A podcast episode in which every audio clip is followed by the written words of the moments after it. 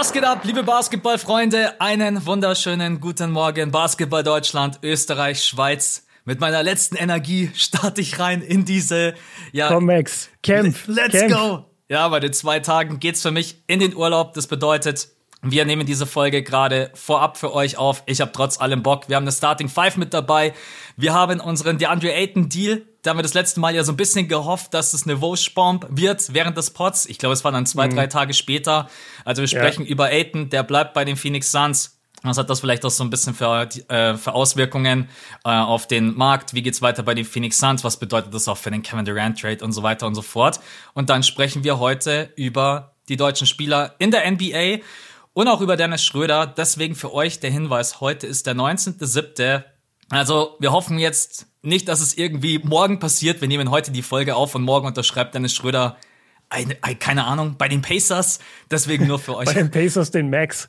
bei den Pacers den Max. Ja, jetzt haben sie ja, äh, dadurch, dass sie Eight nicht bekommen haben, ah komm, Schröder, let's go. Genau, geben sie ihm das Offersheet, 133 für vier Jahre, let's go.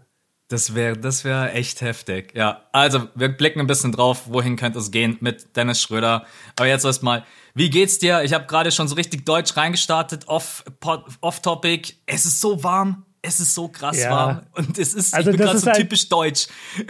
Wollte ich sagen, also zum einen ist das natürlich problematisch für die Leute, die jetzt den Pod hören, weil wir wissen überhaupt nicht, wie das Wetter sein wird, wenn der Pod rauskommt. Ja, safe. Es kann sein, dass Grad. diese, dass diese Hitzewelle dann schon total abgekühlt ist. Ey, mir geht's zum einen mega gut eigentlich, bin richtig zufrieden und dieses Hitzethema, sorry, dieses Hitzethema, ich kann das jedes Jahr nicht hören, Mann. Ey, wir sind echt so ein wir sind ein Land, in dem es zwei Monate, maximal drei Monate im Jahr wirklich warm ist. Bitte haltet alle den Mund. Wirklich, ich kann das nicht abhaben. Ich, ich verstehe das bei, bei plus 35 Grad so langsam, mhm. wenn, wenn dann Leute auch wirklich so ein bisschen an ihre körperlichen Grenzen kommen, vor allem Leute, die vielleicht gesundheitliche Probleme haben oder sowas, oder Leute mit Haustieren, habe ich schon mitbekommen, so die leiden jetzt viel. Aber wenn jetzt einfach nur einer so wie du reinkommst in den Pott, so, ey, mir ist aber heute warm, heute ist aber warm, Alter, da raste ich aus. Mann, halt Max. In Deutschland hat es neun Monate lang 14 Grad und Regen. Ja. Da beschwere ich mich nicht über Sommer. Nee, absolut. Ich, ich meckere eigentlich auch gerade bloß, weil wir am Computer sitzen ne, und dann klebt einfach so an alle, alles an dir dran. Aber ansonsten muss ich auch sagen, ich habe ich hab echt einen schönen Balkon und ich hau mich da immer in die Sonne und das tut so mega gut. Also man mhm. merkt schon auch, was man immer für einen Vitamin D-Mangel hat in Deutschland. Wie du gerade gesagt oh, hast. Safe, ja neun Monate lang hockst du immer irgendwie da, bewölkt, grau, 15 Grad, dann hat's mal 35 Grad und alle sagen, boah, ist warm, geh mir weg. ja, aber das ist echt eine krasse Entwicklung, ne? Also die, diese Hitzewelle. Mhm. Ich habe gestern so ein paar, paar Berichte gelesen. Also in Portugal das ist richtig krass. Da wird's bis zu 40, 45 Grad. Ja. Das ist schon brutal. Ich war ja äh, neulich in Italien und da hatte es an einem Tag 38 Grad und da waren wir in Rom. Und in Rom ist warm. sowieso einfach, weil alles so, so eng natürlich mhm. auch gebaut ist, hast du natürlich eine extrem starke Hitzewahrnehmung dort oder eine intensivere das, das haut dann schon rein. Und wie gesagt, mir tun vor allem so die Leute leid, die halt dann aufgrund von gesundheitlichen Problemen einfach wirklich drunter leiden. Ja. Weil dann, dann ist es auch kein Spaß mehr und, und die meine ich auch nicht mit den Leuten, die sich beklagen. Aber ja, mal gucken, ey. Ist äh, ich glaube für die, ja. Was, du glaubst die? Nee, ich, ich wollte sagen, ich glaube, für die Leute wird das äh, gar kein Thema sein, weil wenn die den Pod hören, wird keine Hitzewelle mehr sein. Oh, ich habe schon. Ist jetzt meine These. Ich bin so Team 14 Tage Vorausschau, habe ich schon reingeguckt, ey, hier prügelt's in Deutschland die nächsten 14 Tage so krass runter. Ähm, ah, krass, okay. Genau, deswegen, weil ich auch ein bisschen geguckt habe, wie das Wetter in der Türkei ist, wo ich jetzt hinfliege in den Urlaub. Und da habe ich auch ein paar Tage mit dabei, das sind 40 Grad. Max, Max ist hier zu warm, deswegen fliegt er erstmal in die Türkei. Das ja. ist bestimmt gar nicht warm. Ja, das ist aber eigentlich eine geile Überleitung. In unsere Starting Five fange ich erstmal mit einer Off-Topic-Frage an. Und Aha. zwar, bist du Team Swimmingpool oder Meer, wenn du im Urlaub bist? Und wann, ich weiß nicht, wann du das letzte Mal im Strandurlaub hattest, aber bist du dann eher Team Swimmingpool oder Team Meer? Weil es gibt ja manche, die wollen gar nicht ins Meer, die gehen dann bloß in den Swimmingpool und es gibt manche, die sind bloß am Strand und gehen gar nicht in den Swimmingpool. Nee, ich bin schon sehr stark Team Meer. Björn also ist Team ich, drinnen. ich bin nur drinnen, Leute. Nein, ich bin, ich bin extrem Team Meer. Ja. Äh, das einzige Problem am Meer ist, dass du da meistens es schwieriger hast, Schatten zu bekommen. Mhm. Bei so einem Hotelpool ist meistens schon dafür gesorgt. Aber ich bin absolut Team Meer. Ich, ich liebe es, im Meer zu schwimmen. Äh, und wenn, wenn es quasi beides gibt, wirst du mich nicht im Pool sehen. Ja. Ja, ist bei mir auch so. Also Meer ist einfach, vor allen Dingen, man hat das so seltener. Ich meine, wenn ich in den Pool möchte, dann kann ich auch hier ins Schwimmbad, ins Freibad. Und ja. Meer ist schon, ist schon was Geiles. Das Einzige, wäre witzig, außer wär, witzig, wenn du jetzt gesagt hättest, Pool habe ich ja vor der Tür. auf, auf meinem Balkon habe ich ja einen 20 Meter Pool. Nee, hab, hab ich leider nicht. wäre, wäre richtig nice. Das ist schon, muss man sagen, das ist so ein Luxus, der im Sommer geil ist. Wenn du ein Haus hast und einen Pool direkt am Haus dran, einfach mal reinspringen. Ja. Das ist Aber nur, nur Outdoor-Pool und ich hatte mal einen Kumpel, der hatte ein Schwimmbad im Haus, was mhm. im Nachhinein auch komplett deplatziert war. Und da war es zum Beispiel auch so, die, die, die haben das nie benutzt, weil, weil wenn du selber das äh, sauber machen musst, dich selber um alles kümmern musst, dann nutzt du das nicht. Ja. Das ist voll die, voll die Fehlinvestition. Ja. ja. genau. Ja. Ja, brauchst noch so einen Saugroboter für 50k der dann da genau. durchläuft durch deinen Pool. ja, muss, muss es immer kloren, muss immer danach so diese Fliesen abwischen, damit nichts kalkt. Also da, da geht's, glaube ich, um einiges an Arbeit. Aber ich glaube, so relatable ist es gerade nicht. Private Indoor-Pools. Ich glaube, da sind wir alle nicht so drin und die Zuhörer auch nicht. Absolut, ja. Also, wir beide sind Team Mehr. Könnt ihr euch ja selber die Frage beantworten. Ne? Wo geht ihr lieber rein? Die nächste Frage total easy und simpel. Auf welchen Young Core freust du dich in der nächsten Saison am meisten? Thunder, Rockets, Magic oder Pistons? Boah, ist das so simpel? Weil eigentlich nee, feiere ich alle Teams. Ja, ich meine, es ist simpel eigentlich zu beantworten, weil man jetzt nicht irgendwie so mega tief drin sein muss. Man muss bloß so ein bisschen die Teams kennen. Jetzt musst du ja. halt so für dich selber kurz rausfiltern in einer Minute, wo sind denn so meine Lieblingsspieler, wo freue ich mich am meisten drauf? Also, ich habe das ja normalerweise nicht und das ist sogar so ein bisschen schon schon Wink quasi jetzt zum Hauptthema des Podcasts. Ich war nie so derjenige, der einen Spieler irgendwie nur feiert, weil er aus einem gewissen Land kommt. Also ich war zum Beispiel nie als Jugendlicher ein großer Dirk Nowitzki-Fan. Ich habe das respektiert, aber ich war einfach nicht der, der größte Fan. So keine Ahnung, warum mich das nicht gekriegt hat. Mhm. Aber ein deutscher Spieler, der mich echt jetzt mit seiner Rookie-Season komplett überzeugt hat, ist Franz Wagner. Ja. Und ich gucke diesem Jungen so gerne zu. Ich finde, der ist ein unglaubliches Talent, was der bei seiner Größe alles mitbringt, wie vielseitig der ist, ähm, mit was für einer Leichtigkeit der spielt. Das finde ich immer ganz wichtig bei einem Rookie, ob ihm bestimmte Dinge jetzt schon leicht fallen. Und das ist bei Franz auf jeden Fall gegeben, so das Scoring. Ähm, ich finde, er hat eine geile Rookie-Saison gespielt und ich bin total gespannt, wie, wie seine nächsten Jahre verlaufen. Deswegen glaube ich, würde ich sagen, als allererstes freue ich mich auf die Magic weil die halt auch, ne, die, die haben ja auch hundert andere Leute noch. Michael Fultz ist da, Cole Anthony ist da, äh, Mo ist da, Isaac, nee, nicht Isaac Bonga, so, sorry, äh, Jonathan äh, Isaac. Da? Jonathan Isaac, Mo Bamba, so, das, das ist schon ein geiles Team. Ähm, und als, an zweiter Stelle hätte ich aber OKC, weil ja. OKC hat Josh Giddy, OKC hat äh, hier Chad, OKC hat Shay, äh, hier mein, mein Main Man Lou Dort, ähm, die, die sind an einer guten zwei. Bei mir ist es tatsächlich umgekehrt. Also ich freue mich, ah, okay. ich freue mich mega auf Franz Wagner, aber auf dieses OKC-Team habe ich schon richtig fett Bock. Also mm. Josh Giddy, ich weiß auch nicht. es ist Giddy, ne? Es, es ist der Giddy-Effekt. Giddy ist richtig, ich weiß auch nicht, hat irgendwie so ein sympathischer Kerl. Müsst ihr unbedingt übrigens mal auf seinem TikTok-Kanal vorbeigucken, ja?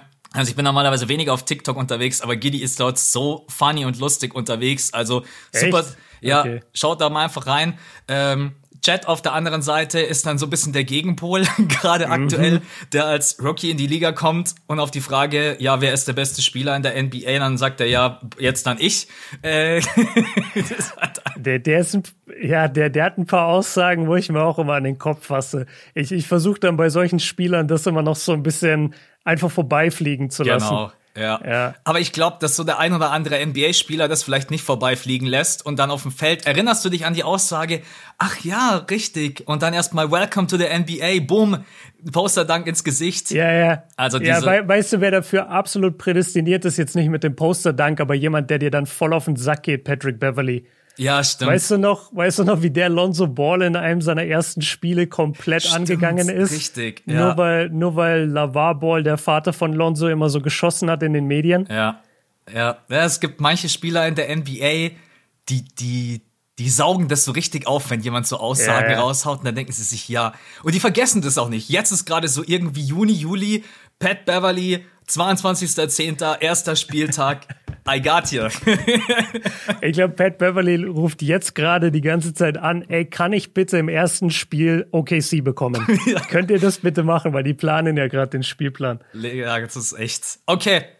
Ansonsten, ich meine, äh, Pistons, Rockets-Fans, auch absolut geile Teams. Ja. Wollen ja. wir gar nicht drüber sprechen. Total. Die Pistons hatten eine mega Offseason.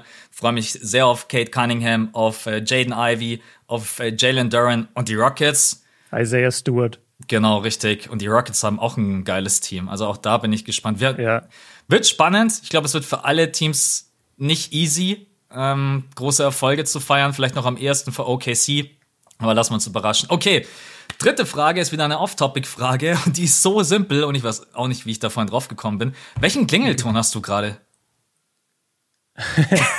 Äh, das Geile gar ist, man, keinen. Man weiß es nämlich manchmal gar nicht. Nee, also es wäre es wär richtig witzig, wenn ich jetzt gesagt hätte, ja, ich habe immer noch mein Jamba Spar-Abo, ja. noch als ich, als ich neun war. Nee, keine Ahnung. Äh, ich ich habe gar keinen, weil ich habe mein Handy immer aus und alle Benachrichtigungen aus. Mhm. Also mein Handy gibt quasi keinen Ton von sich jemals. Ähm, und wenn, dann sind es, glaube ich, die standardisierten Voreinstellungen. Also bei WhatsApp ist einfach so ein Bing. Ja. Bei bei E-Mail dann ein bisschen was anderes. Da weiß ich nicht genau, wie es macht. Und Klingelton, der ganz normale iPhone-Klingelton. Ich okay. weiß nicht, wie der, wie der heißt. Hey, das ist aber witzig. Du bist genauso wie ich. Ich habe mein Handy eigentlich auch 90 Prozent der Zeit immer auf lautlos, ja. weil ich immer irgendwas mache, wo es mich stören würde, wenn das Handy mhm. dann irgendwie angeht. Aber ich kann trotzdem, weil du gerade Jamba gesagt hast, einer ja. meiner ersten Klingeltöne war Nelly, Hard in Here. Und den, Gut, gute alte Zeiten, wo du dann noch irgendwie da deinen SMS-Code hinschicken musstest und dann kriegst du das yeah, zurück und noch mit einem guten alten Nokia 3310. Und yeah. tatsächlich habe ich den heute auch immer noch. Also ich bin so Team, ich wechsle den Klingelton nie. Wenn das Handy Was, mal laut ist. Wenn ich dich anrufe, kommt Nelly Hut in hier? Ja. Geil. Das ist, äh, weiß ich auch Aber nicht. Pass auf, das kann ich noch toppen. Ich hatte äh, in den letzten Tagen einen Handwerker bei uns mhm. in der Wohnung und der hat äh, was an der Heizung gemacht, okay? Und jetzt, das ist jetzt nur für, für ein bestimmtes Klientel, aber vielleicht kennen das die Leute da draußen. Kennst du noch Werner? Den, Ka den Cartoon Werner? Ach ja, klar. Ja, natürlich. Ja. ja. Und äh, der arbeitet bei einer, bei einer Heizungsfirma und der Chef von denen heißt Röhrig. Ja. Ich weiß nicht, ob du das noch weißt. Und der Typ hat auch so eine, ich kann das nicht nachmachen, diesen Dialekt, aber der, der redet so geil. Und äh, der, der Typ, der Handwerker hatte quasi diesen Cartoon, wie der sich meldet am Telefon, so Heizung, Sanitär, Röhrig, so, so in die Richtung. oh, scheiße. Ich, ich konnte gar nicht glauben, dass jemand überhaupt noch einen Klingelton hat. Und dann hatte der das auch noch so extra geil, einfach so passend zu seinem Job. Ja. Das fand ich, äh, das fand ich ziemlich nice. Werner. Das sind auch echt good old Werner. times. Na, da ja, merkt man, wir werden langsam. Werden Ey, langsam. wir sind alt, Alter. Ich glaube, ich glaub, 90 Prozent der Leute wissen nicht, was wir gerade meinen. Wahrscheinlich, deswegen machen wir lieber weiter mit dem nächsten Punkt. Äh, ja. Ehrlich gesagt, nichts Großartiges, aber in der Offseason nimmt man alles, was man mitkriegt. Lamello Ball wechselt seine Trikotnummer von der 2 auf die 1. Welche feierst du mehr?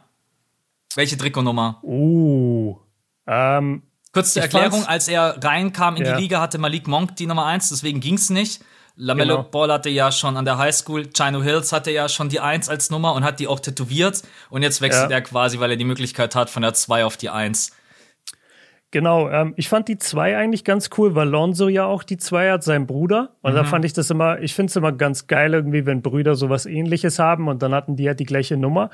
Äh, aber ich wusste auch, Lamello wollte immer die Eins. Der hat auch vor dem, damals beim Draft hat er irgendwie schon drüber geredet, er will unbedingt die Eins haben. Und es ist ja auch eine coole, cleane Nummer. Ja. Also machen wir uns nichts vor. Ich finde auch das Zion-Trikot, der hat ja auch die Eins. Das ist schon ein geiles Trikot. Die Eins das sieht einfach cool aus. Die 1 ist eine besondere Nummer, aber mittlerweile haben sie dann auch schon wieder so viele, dass ich die 2 dann schon wieder special fand bei Lamello Ball. Es hat irgendwie ja, zu ihm gepasst, ja. aber ich kann es natürlich verstehen, dass er dann sagt, hey, die 1 war die ganze Zeit meine Nummer, gib sie mir, wenn sie jetzt frei ist. Und, und hier mal äh, so, ein, so ein kleines Klagelied, vielleicht für alle Amateursportler da draußen, auch in, in meinem Namen jetzt. Warum gibt es bei diesen ganzen Jugendtrikotsätzen und so, warum gibt es da immer erst ab Trikot Nummer drei oder vier? Das verstehe ich überhaupt nicht. Wir, wir hatten immer Trikotsätze 4 bis 16 oder so. Wir hatten nie 1, 2, 3 Okay. als Nummern. Und ich weiß noch, dass das in meiner Jugend war das ein Riesenthema, weil jeder wollte die 3 wegen Iverson oder die 1 wegen T-Mac. Mhm. Ja. Und das ging einfach nicht. Wir hatten das nicht. Ähm, also könnt auch gerne mal euch, euch melden bei Erstmal. Verein wechseln, weil die die Nummer nicht haben für dich. Ja, aber, aber ging das allen so? Wird es dann, wie ist es in der NBBL, JBBL? Könnt ihr da schon ab der 1 wählen? Könnt ihr da eure Trikotnummern komplett wählen? Würde mich mal interessieren. Ähm, ich glaube, wir haben bis heute bei unseren Trikotsätzen, jetzt bei mir äh, in der Liga, ich glaube, wir können erst ab drei oder vier können wir das Okay. Trikot nehmen. Krass, lass uns das mal irgendwie wissen über Insta. Das würde mich jetzt Ja. schon interessieren, ob das bei euch auch so ist, weil ja, 1 und 3 sind ja schon ziemlich beliebt, wie du gerade gesagt hast. Äh, Ja. Was hast du gerade für eine Nummer? Hast du gerade eine feste Nummer? Ja, ich habe äh, in der letzten Saison das erste Mal gewechselt seit Ewigkeiten wieder von der 5 auf die 6. Okay. Trag äh, gerade die 6. okay. Ja, sechs kann man natürlich auch definitiv machen. Ein bestimmter Grund, irgendein Spieler oder einfach nur so Bock drauf gehabt? Ähm, ein bisschen Bock drauf gehabt und es gab ehrlich gesagt irgendwie ein, zwei Spieler, die auch ganz gerne mit der 5 gespielt haben. Und dann war das eh immer so ein bisschen, okay, wer kommt zuerst in die Umkleide, der nimmt sich dann die 5. Und dann war das immer so ein bisschen komische, komische Spannung, hatte ich das Gefühl manchmal, dass dich einer so angeguckt hat, so, ah, jetzt hat der die 5 genommen. Der Pian schon wieder die 5 gecrappt, Äh, ey. ist schon wieder extra früher gekommen, ey. Nee, und, da, und dann hatte ich wirklich den Moment, wo ich mir dachte, ach komm, scheiß drauf, dann, dann soll jemand die an, dann soll jemand anderes die fünf tragen. Äh, ich habe die damals getragen wegen Stefan Marbury 2004 bei Team USA. Ja. Ich habe den gesehen in Köln bei einem Vorbereitungsspiel, war im Hotel, der hat mir ein Autogramm gegeben, deswegen war ich voll Fan von ihm. Und da, daher hatte ich die fünf und das ist jetzt 18 Jahre her. Und dann dachte ich, ich kann auch mal upgraden auf die sechs. Für mich wäre es richtig kack. Also wenn ich jetzt wirklich im Verein mal spielen würde, dann würde ich eigentlich ganz gerne die 21 nehmen. Aber das geht ja gar nicht. Wenn es Ah, bloß die bis kriegst 16 du nicht. Ah. Ja, ja. muss ich dann hier Spezialanfertigung für den Bandspieler äh, Ja, für- für Rotation 13 bis 14. Ja, also ich, ich wollte jetzt mit Basketball anfangen. Äh, ich habe auch gleich mein Trikot mitgebracht. Oh Mann, ey. Ja, feier ich. Okay, ähm, das war die vierte Frage und eine habe ich Ja. noch mitgebracht, äh, sogar ein aktuelles Thema. Die Jazz bieten ja Donovan Mitchell jetzt gerade eben anscheinend auf dem Markt an. Wie viel wärst du bereit abzugeben für ihn? Weil da gibt's unterschiedliche Meinungen. Manche sagen, Mhm. hey, fünf, sechs Picks ist vollkommen in Ordnung. Manche sagen, bist du verrückt und crazy. Maximal drei, vier plus irgendwie ein, zwei gute Spieler. Wie bewertest du den Marktwert von Donovan Mitchell bei so einem Trade-Paket? Also im Moment glaube ich, aufgrund der letzten Saison ist der Trade-Wert gerade ein bisschen im Keller. Auch Er- wegen der Playoffs, ja. Ja, vor allem wegen der Playoffs, weil wir haben das alle in Erinnerung. Er hat da keine tolle Defense gespielt, er hatte nicht die beste Körpersprache. Es gab 40, immer 30, Berichte. glaube ich, aus dem Feld. Das war auch übel. Ja, es, es gab immer Berichte, dass, ähm, dass er raus will aus Utah, dass er nicht klarkommt mit dem und mit dem. Deswegen, sein Trade-Wert ist aktuell ein bisschen im Keller und er, er, ich finde, er, er springt gerade so ein bisschen, er, er, er performt gerade den Balanceakt zwischen overrated und underrated total viel. Weil manche Leute denken jetzt, er ist der letzte Lappen und, und wird nie wieder ein All-Star und die anderen denken, der ist dein neuer Franchise-Player und führt dich in die Conference Finals. Ja. Und er ist halt beides nicht. Er ist irgendwo so in der Mitte. Ich glaube, ich glaube, sein Ceiling in der NBA könnte so ein bisschen Bradley Beal sein. Und wir sehen ja, wie, wie sehr Bradley Beal in Washington wertgeschätzt wird. Was, das mit den Trade-Paketen, ey, nach, nach dem Rudy Gobert-Trade ist alles hinfällig. Alles, was du dachtest, Hat du weißt über zerstört. Trades, genau, du, das, das ergibt ja alles keinen Sinn mehr, wenn der irgendwie sechs First-Rounder bekommen hat. Lass mal überlegen. Ich glaube, also ich bin jetzt bei den New York Knicks und ich glaube, ich wäre für Donovan bereit, und das ist ein bisschen kontrovers, weil ich glaube, viele wollen ihn nicht abgeben, aber ich wäre für Donovan bereit, RJ Barrett zu zahlen, einen zweiten Spieler und ein, zwei Picks. Okay. So, so würde ich es zum Beispiel machen. Und wenn du, wenn du RJ nicht in den Trade tust, sondern du machst zum Beispiel Obi Toppin und Emmanuel Quickly, die beiden zusammen, Haust dann würde ich dann, ja, dann würde ich sagen drei bis vier Picks. Aber Ja. es hängt von der Qualität des Spielers ab. Aber es ist schwer, oder? Also hast, hast du einen genauen Wert, wie du es festlegen würdest? Nee, ist echt schwer. Also ich würde RJ Barrett noch behalten, Äh, da scheiden sich mhm. auch so ein klein wenig die Geister über sein Ceiling. Auf der anderen Seite würde ich es nicht riskieren, dass der Typ in den nächsten zwei, drei Jahren noch einen enormen Sprung nach vorne macht. Also würde ich auch eher so in die Richtung gehen, wie du gerade gesagt hast, irgendwie zwei junge Talente. Ja. Und dann, ich, ich wäre schon bereit, vier Picks reinzuballern. Weil First Round mhm. Pick ist halt nicht immer First Round Pick und die New York Knicks haben jetzt einfach gerade so unglaublich viele. Ähm, das Riesenproblem. Was, was meinst du? Was meinst du mit First Round Pick ist nicht First Round Pick? Nur zur Erklärung. Ja, kommt halt immer drauf an, wie gut das Team ist. Also wenn jetzt zum Beispiel du kriegst jetzt einen First Round Pick von den äh, Memphis Grizzlies und die in der nächsten mhm. Saison irgendwie unter den Top 4 sind, na dann ist es halt kein sonderlich guter Pick. Wenn du aber von den Detroit Pistons jetzt einen Pick hast und die landen irgendwie äh, ganz unten an der keine Ahnung, 28, 29 im Power Ranking, dann ist dieser Pick mhm. natürlich im nächsten Jahr wesentlich mehr wert. Also deswegen, genau. ähm, Pick-technisch, ich würde mich da gar nicht so krass drauf versteifen. Äh, ich würde jetzt aber auch nicht sagen, ich glaube, das erste Angebot, was es ja gab, waren irgendwie sechs Picks wollten die Jazz haben und Wickley, mhm. McBride und ich glaube, es war sogar noch ein Spieler. Also äh, Danny Ainge ist schon immer so ein bisschen, ja, wir probieren es jetzt einfach mal, wie so auf dem Bazar. So, wir gehen jetzt einfach mal ja. richtig rein und dann kann ich ja immer noch runtergehen. Aber ich würde auch sagen, zwei Spieler und vier First-Round-Picks. Das wäre so, okay. das wäre so ich das.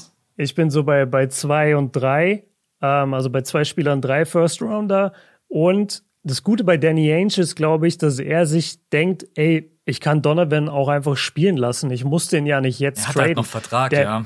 Genau, der kann den ja auch bis zur Trade Deadline zum Beispiel spielen lassen. Und ich glaube halt in der Saison ist Donovan Spieler, der in der Saison immer besser, besser aussieht als in den Playoffs. Mhm. Deswegen könnte sein Trade-Wert da sogar noch steiger, steigen. Deswegen, wenn er jetzt das Paket nicht bekommt, was er haben möchte, ja, dann wartet er halt. Also der, der ist meiner Meinung nach nicht unter großem Zeitdruck. Zumindest nicht so, dass jetzt das halbe Jahr groß was ausmachen würde bei den Jazz. Ja. Mich hat sowieso gewundert, dass die Knicks nicht gleich beim ersten Angebot Ja gesagt haben, weil die Knicks sind ja schon so ein bisschen Star-Hunter in den letzten Jahren. Mhm. Wir wollen unbedingt einen Superstar. Ich habe echt gedacht, wenn Danny Ainge kommt und sagt, ich will drei Spieler und sechs First-Round-Picks, die nix sagen, sofort ja. Aber willst du nicht sieben? Willst du nicht sieben, ja. Aber dann haben sie wahrscheinlich doch so ein bisschen, ähm, ja, das Ganze nochmal analysiert und gesagt, hey, warte mal, so viel wollen wir dann vielleicht doch nicht abgeben. Aber ich glaube, dass die New York Knicks schon das Team sind, die am ehesten äh, ähm, wobei ich heute gelesen habe, dass die Heat anscheinend jetzt irgendwie versuchen, noch ein, zwei Spieler zu traden für Picks, dass sie dann quasi mm. der Konkurrenz ähm, wie sagt man, dass sie mithalten können. können. Also, dass ja. sie auch noch mehr Trade Picks mit reinwerfen können. Also mal gucken. Aber ich glaube, ich glaube, dass Donovan Mitchell jetzt vielleicht in der Offseason nicht getradet wird. Aber ich glaube, dass die nächste Trade Deadline richtig heftig werden kann. Auch in Bezug auf eventuell Irving, Donovan Mitchell, Durant und so weiter und so fort. Ich wollte gerade fragen, warum ist denn Donovan Mitchell überhaupt nicht interessant für die Lakers? Also wenn du Westbrook loswerden willst, wäre Donovan dann nicht zumindest ein Upgrade. Ich meine defensiv nicht. Aber wenn ich es mir gerade aussuchen könnte, welchen Spieler hätte ich lieber, glaube ich, würde ich Donovan nehmen. Warum ist der? Ach so, weil die Lakers keine First-Round-Picks haben. Die haben halt nur zwei First-Round-Picks. Die haben nur zwei 2027, 2029. Ja. Da drückt Danny Ainge direkt auf die Weiterleitung zur Sekretärin, wenn du sagst zwei First-Round-Picks. ja, solche Gespräche nimmt er gar nicht an. So, hä, du hast nur zwei First-Rounder?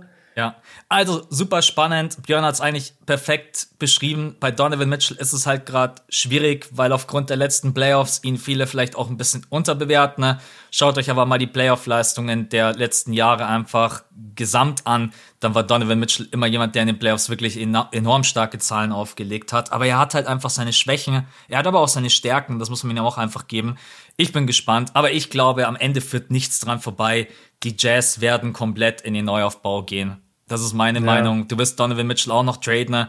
weil jetzt bist du gerade in so in so einer, wie sagt man, so eine Mittel, so ein Mittelweg. Also retoolen wollen sie ja eigentlich um Donovan Mitchell, aber dafür hast ja. du jetzt auch nicht das richtige Spielermaterial. Für wen willst du traden? Ne? Donovan weg, nochmal vier, fünf First-Round-Picks und dann einfach komplett Rebuild, ist meine Meinung. Ja, nochmal ganz kurz zu Donovan. Das ist halt immer auch ein bisschen irreführend, wenn ein Spieler relativ früh in seiner Karriere so große Erfolge feiert. Man muss dazu aber halt sagen, dass die Jazz damals natürlich extrem gut aufgebaut waren für die Rolle, in die er letztendlich geworfen wurde. Mhm. Weil sie hatten, sie hatten mit dem ganzen, wen hatten die da alles rumlaufen? Die hatten Bogdanovic, die hatten Joe Ingles, die hatten Gobert, die hatten Royce O'Neal, die hatten Mike Conley. Ähm, das Einzige, was verlangt wurde von Donovan war, geh da rein und score so viel, wie du kannst. Ja. Weißt du, das war seine Rolle und das hat er einfach perfekt gemacht. Aber das meiste Playmaking wurde von den anderen Spielern übernommen. Jeder auf dem Feld konnte Playmaken, jeder auf dem Feld konnte irgendwie werfen und jeder von denen konnte eigentlich gut verteidigen. Und dadurch war Donovan natürlich auch weniger gefordert in der Defense und konnte sich vor allem auf seine offensive, offensiven Qualitäten konzentrieren. Und jetzt ein paar Jahre in seiner Karriere merkst du halt, ah, okay, der Spieler bröckelt weg. Joe Ingles war dieses Jahr nicht dabei. Äh, Bogdanovic und Gobert sind sich während der Playoffs die ganze Zeit angegangen. Das heißt, die Teamchemie hat auch nicht mehr gestimmt. Und dann siehst du halt plötzlich, ah, okay, Donovan Mitchell hat doch Lücken in seinem Spiel. Und ja. das ist ja auch normal bei einem jungen Spieler. Aber das, das passiert halt einfach, wenn du einen jungen Spieler sehr früh in eine erfolgreiche Mannschaft stellst, dann, dann wirkt er manchmal auch krasser, als er eigentlich ist oder seine, oder seine Gleichaltrigen, die aber vielleicht in irgendwelchen Tanking-Teams erstmal versuchen müssen, ins Play-In zu kommen. Ja.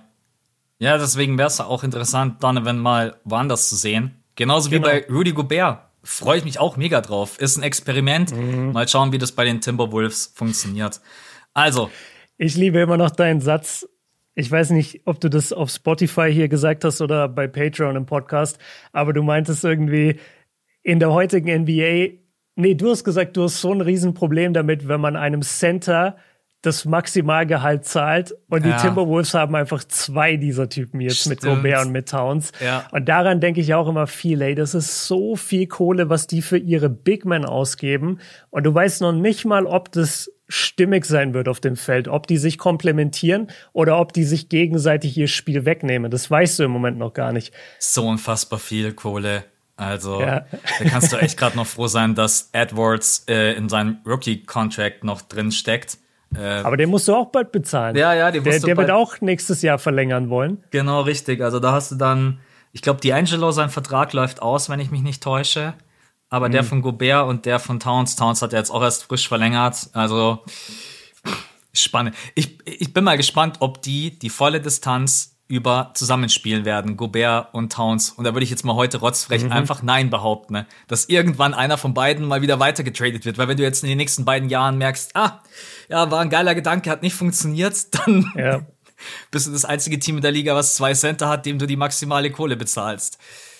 Ja, aber vielleicht kann Gobert sich dadurch auch so voll gut auf den internationalen Basketball einstellen mit dem Beat. Mhm. Ja, Weil stimmt, für alle, ja. die es nicht mitbekommen haben, Embiid hat jetzt französische Staatsbürgerschaft beantragt und auch bekommen. Und das heißt, es ist nicht ausgeschlossen, dass er nächstes Jahr in der Weltmeisterschaft und übernächstes Jahr bei Olympia dann für Frankreich spielt. Und das wird auch ein krankes Bild, ey, Embiid und Gobert im Frontcourt. Ja. Ja, wir haben auf Patreon schon mal ganz kurz drüber gesprochen und haben auch gesagt, das Feld ist ja da auch noch mal ein bisschen kleiner. Und dann stehen da einfach ja. zwei das ist ja schon nicht mehr Twin Towers, das ist ja schon, du siehst ja gar nicht den Korb mehr, wenn die beide einfach nur da stehen. Ja, Wirklich, ey. Ja. Beide 213, 216. Ich glaube, Gobert ist sogar 218. Ja. Ja, Wahnsinn. Gobert ist riesig. Also ich habe Gobert ja. ja. einmal live gesehen, kannst du nicht übersehen. Also hm. selbst zwischen diesen ganzen Riesen, Gobert wirkt wirklich noch mal gefühlt 10 Zentimeter größer. Der Typ ist. Ach so, du, du hast ihn spielen sehen, ne? Als ja, du in OKC warst.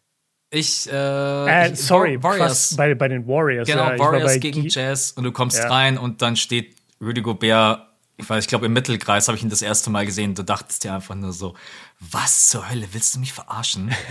also da kommen dann die anderen Spieler auch so, die so zwei Meter, drei, fünf, sechs groß sind, stehen neben ihm und sehen einfach so aus, als wenn sie ein Meter neunzig groß wären.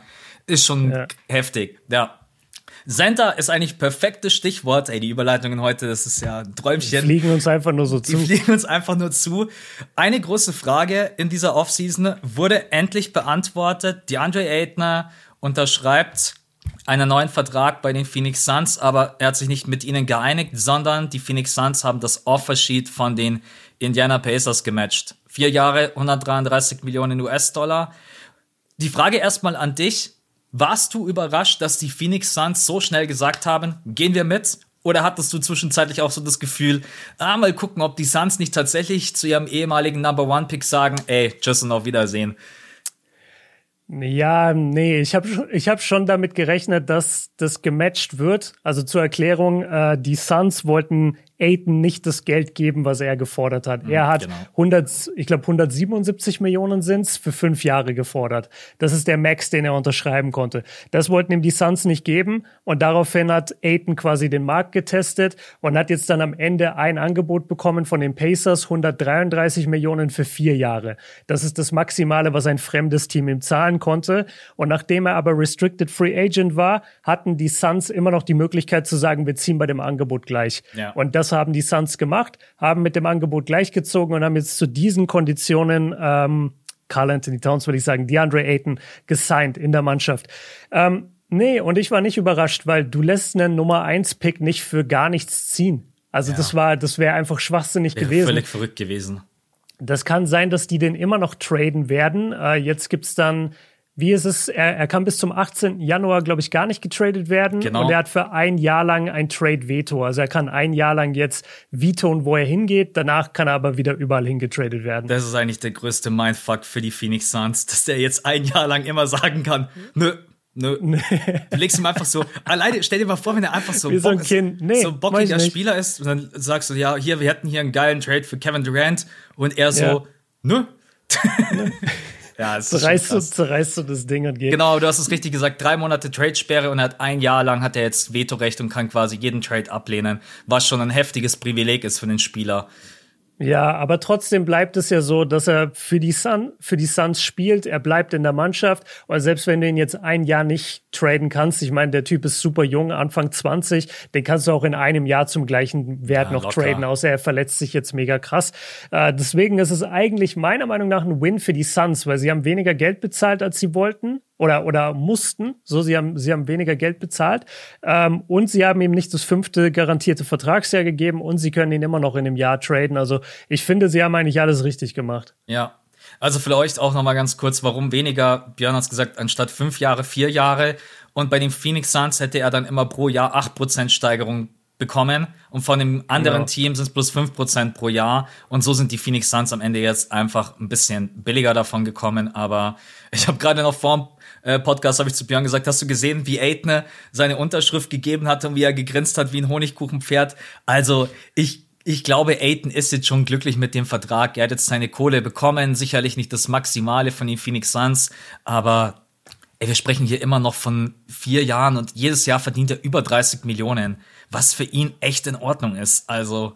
Ey, du musst dir mal vorstellen, du setzt eine Unterschrift und du weißt, yes, damit bekomme ich jetzt da garantiert. Ich ja, wirklich. Damit bekomme ich jetzt garantiert 177 Millionen Dollar.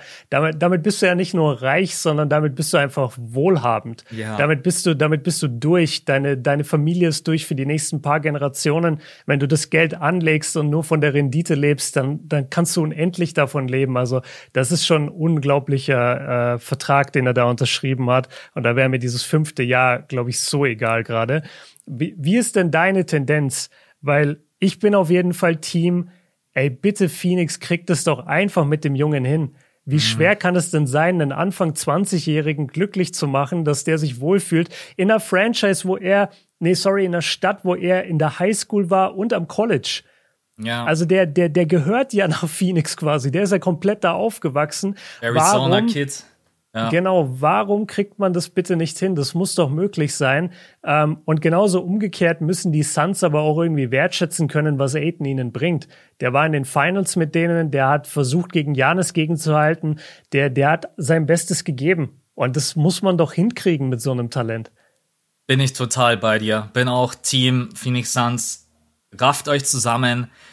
Hey, da musst du mal sagen, es kann ja nicht sein, dass Luca und die Mavs dich so an den Rand der jetzt nicht Teamauflösung bringen, aber so. Nee, aber es war schon eine Blamage. Aber 30 es, Punkte Klatsche in Game 7. Aber es war schon einfach wild und du hast mit Chris Paul sicherlich immer noch den besten Point Guard, der ganz genau weiß, wie man Aiden einsetzen äh, muss. Äh, ich mhm. hoffe, Aiden ist noch nicht am Ende von seinem Ceiling, Er hat mir in den Playoffs auch nicht gut gefallen. Wir beide, wir haben oft genug drüber gesprochen, dass er, wenn er nicht einfach von einem Point Guard bedient wird, dass er oft hilflos wirkt, dass er wirklich auch auf dem Feld rumläuft ja. und nicht weiß, was er mit sich anzufangen, also was er anfangen soll. Das muss sich natürlich in der nächsten Saison ändern. Aber du hast immer noch, du hast Devin Booker, Chris Paul, DeAndre Aitner, du hast Crowder, du hast äh, Bridges. Bridges, du hast, du hast Cam, Cam Johnson. Johnson. Du hast immer noch ein geiles Team. Es hat sich eigentlich nicht so viel verändert, außer dass man jetzt vielleicht hinten dran ein bisschen, ähm, man hat jetzt McGee verloren, hat dafür jetzt Biombo. Aber so an sich die Sechser, Siebener Rotation, das ist ja eigentlich immer mit das Wichtigste. Die sieht immer noch gut aus. Und jetzt muss man zusehen, dass man in der Offseason vielleicht noch irgendwie den ein oder anderen guten Move macht. Und dann braucht man nicht in die nächste Saison gehen und irgendwie denken, die Phoenix Suns sind ein Play-In-Team. Nee, die werden wieder um den Heimvorteil mitspielen. Niemals, und in den ja. Playoffs hat nach wie vor keiner Bock auf die. Besonders wenn Chris Paul einfach mal bei 100% ist und wenn sich alle, wie sagt man immer so schön, committen, dann auch alle gut mhm. sind miteinander, dann bin ich total bei dir. Ich sag auch, hey, kriegt das mit dem Kerl gebacken. Also, ich, ja. Ja. Ich finde es ich find's, äh, geil, dass du gerade das deutsche Wort für committen nicht wusstest. Und ich weiß es gerade ehrlich gesagt auch nicht. Und ich saß heute Morgen bei so einer, bei so einer Insta-Story, wo ich manchmal so Slides poste, halt irgendwie, was gerade abgeht. Und ich hatte einfach auch nur diesen verdammten Wortlaut auf Englisch. Und es fiel mir beim besten Willen nicht ein. Ich musste dann komplett meinen ganzen Satz umstrukturieren, weil ich einfach nicht drauf kam, wie man das ähm, richtig sagt. Und ich habe sogar bei Google dann das Wort eingegeben und ich habe keine vernünftige Übersetzung gefunden, wo ich dachte, ja, das passt. Aber der englische Begriff passt einfach. Ja, das ist und das so, weiß auch jeder. Ja. ja, das ist eben das Ding, aber du weißt es selber bei uns beiden, man tendiert halt, man, man verfällt leicht in zu sehr Englisch. Ja. Und dann versuche ich manchmal bei bestimmten Worten das Ganze auf Deutsch zu sagen. Und ja, manchmal fährt es dann voll gegen die Wand und dann muss man neu justieren. Ich hätte es jetzt äh, auch einfach so formulieren können, die sollen mal alle gemeinsam auf einen, auf einen gemeinsamen Nenner kommen und ja, dann wird das schon. Genau. Und dann sollen sie mal beim Tempo-Gegenstoß den Ball nach vorne prellen und dann aber auch die zwei Punkte versenken. Ja, so, das wäre eigentlich mal geil, das Spiel so komplett zu kommentieren oder so eine Reaction. So richtig ja. wild. Äh, oh, was ein Korbabpraller, den er sich da geschnappt hat aus der Luft. Ja, ja, das ist, er hat auch so Kickout-Pass. Der, pa der, der, der, um, der ähm. Stoßpass nach draußen. Ja, da zieht er die Verteidigung auf sich und guckt dir an, ja. den ja, den Kick, ja, Kick ist schon wieder Englisch. Ja, ja okay. das stimmt. Okay, also Aitner, wir beide sind uns da einig, die Phoenix Suns sollen das auf jeden Fall mit ihm auf die Reihe kriegen. Ich hätte aber auch, ich hätte ihn auch bei den Pacers gefeiert. Das will ich noch ganz ich kurz. Ja. Wäre Hattest cool du auch in deinem Video, ne? Genau, richtig. Ja. Äh, du hast auch zwischenzeitlich äh, bei dir eine Insta-Story gehauen. Es gab immer mal wieder Gerüchte, dass eventuell ein Aiton Miles Turner Trade im Raum stand. Äh, da gab es genau. immer unterschiedlichste Aussagen. Am Ende weiß ich nicht, ob das Miles Turner ist wahrscheinlich jetzt erstmal vom Tisch, weil wenn du Miles Turner jetzt tradest bei den Indiana Pacers, dann hast du nur, dann hast du nur noch Daniel Theiss. Und ob Daniel ja, Powerhouse und ob Daniel Theiss sein Starting Five Center ist, ähm, Wusstest du, dass Daniel Theiss Nickname bei Basketball Reference Vanilla Theiss ist? Vanilla Theiss? Vanilla Theiss. Nee, wusste ich nicht. Vanilla ja, Theiss. Ich witzig. Vanilla Theiss. Es bringt uns aber eigentlich gleich zu den Deutschen, oder? Äh, warte, ich hatte gerade noch was, weil du. Ach ja, Thema Miles Turner. Mittlerweile, also ich gebe es ganz offen zu und jeder, der was anderes behauptet über sich, wenn er nicht gerade ein riesen Pacers-Fan ist, glaube ich auch würde lügen. Die wenigsten von uns gucken viele Pacers-Games ja. in, in der Saison, okay? Ich höre seit drei Jahren, dass Miles Turner getradet werden soll. Miles Turner von der Statur her, von den Stats her, bringt alles mit, was du haben willst. Der ist ein legitimer Seven-Footer, der hat breite Schultern, der kann gut verteidigen, der kann das, der kann werfen auch, oder? Ja. Ja. Bin ich da falsch? Nee, genau, der kann werfen. Ähm, der ist alles, was eine Mannschaft will. Und seit drei Jahren soll der getradet werden. Kein einziger Trade gibt, keinen einzigen Trade gibt es für den. Selbst Sabonis wurde vor ihm getradet, obwohl es immer hieß, äh, Sabonis ist das Corner Piece und sie wollen lieber Miles Turner traden. Mhm. Sabonis wurde vorher hergetradet. Also ich habe langsam das Gefühl, das ist so eine Michael Porter Jr. Situation, wo es vielleicht medizinische Gründe gibt, warum den keiner haben will. Kann das sein? Weil das gibt's doch nicht, dass niemand Miles Turner bekommt. Ja, oder es liegt einfach am Preis, den jemand zahlen möchte. Ich, ich weiß nicht. Miles Turner hat jetzt halt auch noch ein Jahr Vertrag. Und wenn er. Ja, jetzt, der will, der soll aber seit drei Jahren getradet werden. Das, das stimmt. Also Trade-Gerüchte um Miles Turner gibt's gefühlt seit. seit er in der NBA ist. Ja, ja, es ist wirklich so. Ich, ich, ich weiß es nicht. Also ich bin wirklich ein großer Fan von ihm. Er ist jetzt kein, er ist kein Max-Player Center oder auch kein Top 5 Center. Mhm aber er bringt schon viele unglaublich attraktive Dinge mit für, eine, für ein Team. Äh, super Shotblocker, du hast gerade gesagt, er kann auch von draußen werfen, jetzt vielleicht nicht so hochprozentig wie Jokic oder Embiid. Ähm, jetzt hat er noch ein Jahr Vertrag und ich bin gespannt, weil in der kommenden Offseason ist er unrestricted free agent, das heißt, dann kann er sich Angebote anhören und mhm. also da bin ich mir ziemlich sicher, der wird Angebote bekommen. Ähm, vielleicht klappt es ja dann endlich mal, dass er dann einfach sagt, ja. ich unterschreibe einen anderen Vertrag, weil anders komme ich hier nicht raus. Aber, aber vielleicht kriegt er auch keinen anderen Vertrag und dann wissen wir wirklich, irgendwas ist da los in Indiana. Ja. Weil dann stimmt wirklich was nicht. Wenn der als Free Agent keinen richtigen Vertrag kriegt, dann verstehe ich die Welt nicht mehr. Naja, also da würde ich sagen, wenn alles in Ordnung ist, dann ist Miles Turner der, der Tampering schon eine Woche vorher und direkt um 0 Uhr Shams Miles Turner yeah. unterschreibt. Aber lassen wir uns überraschen. Es kann ja immer noch getradet werden. Also, das ist ja jetzt auch das äh, Schöne in Anführungsstrichen für uns Fans bis, ich glaube, Ende Februar. Und da wird sicherlich noch was passieren. Genau. Sagten wir seit drei Jahren, aber ja. Sagten wir, ist richtig. ähm, aber ja, trotz allem, ich meine, die Situation bei den Pacers ist ja ehrlich gesagt jetzt auch keine schlechte. Ähm, man hat jetzt eigentlich nur noch Buddy Hield. Bei dem bin ich mir ziemlich sicher, dass man da vielleicht irgendwie noch einen Trade finden wird, weil er passt jetzt mhm. einfach überhaupt nicht mehr in diesen Rebuild. Äh, man hat jetzt noch ein paar ältere Spieler wie jetzt Daniel Theiss, TJ McConnell, aber ansonsten sind halt alle 20, 21, 22 Jahre alt. Also da sind schon, muss man halt schauen, dass man jetzt die Pieces, die nicht in die Timeline passen, dass die noch irgendwie, dass man die losbekommt. Daniel Theiss sitzt dort in der Rolle. Ähm, er hat auf jeden Fall erstmal richtig gemacht. Er hat den Vertrag von den Houston Rockets angenommen, unterschrieben, hat gesagt, gib mir, mein, gib mir meine Kohle, weil dann wurde er direkt getradet zu den, oder nicht direkt, aber relativ zügig zu den Boston Celtics. Die Boston Celtics haben ihn jetzt nach Indiana verfrachtet und dort hat er jetzt eigentlich gar keinen Druck. Also er kann hinter Miles Turner wunderbar als Backup-Center fungieren. Und für ihn finde ich ehrlich gesagt gar keine so schlechte Station. Wie siehst du das? Vom Spielerischen her, glaube ich, ist es ganz gut für ihn. Du hast das Thema Druck schon angesprochen, also den hat er da jetzt safe nicht mehr.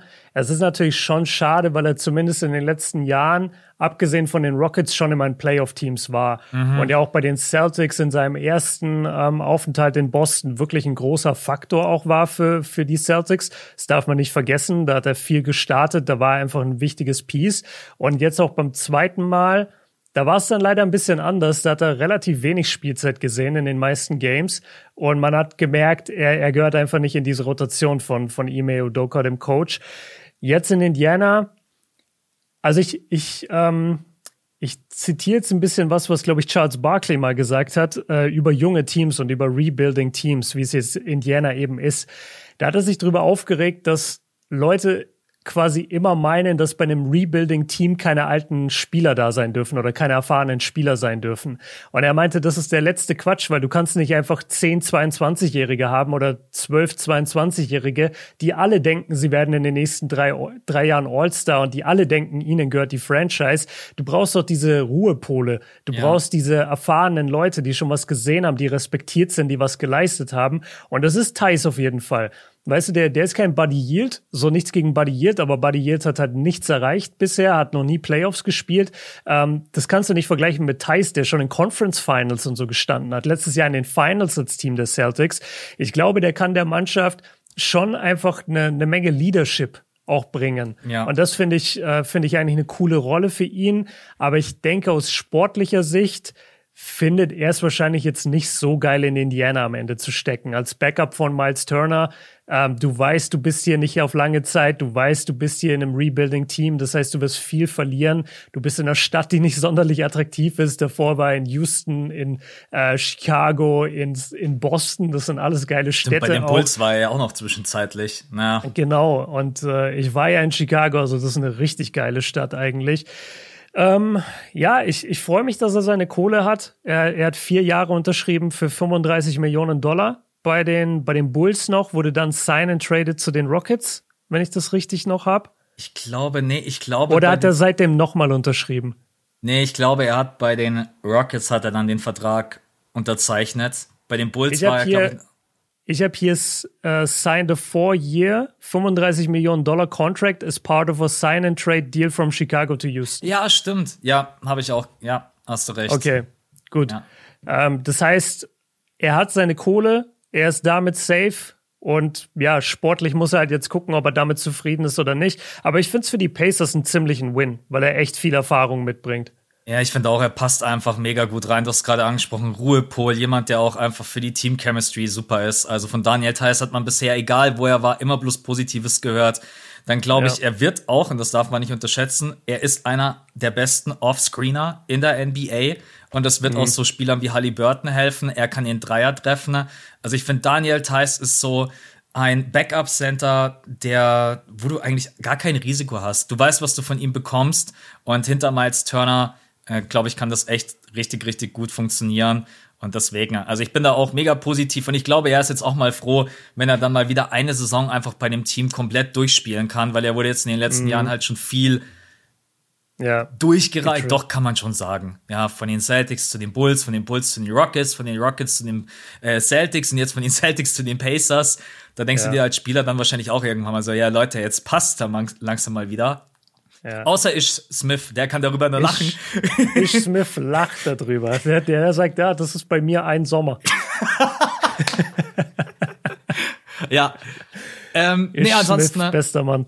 Ansonsten, ich mag dieses äh, Pacers-Team sowieso, bin ein riesen Halliburton-Fan. Bleibt für mich nach wie vor ein Riesenfehler, was die Kings da gemacht haben. Ähm, Benedict Mathurin, neuer Spieler im NBA-Draft, auch ein richtig geiler junger Typ, äh, typ. Chris Duarte.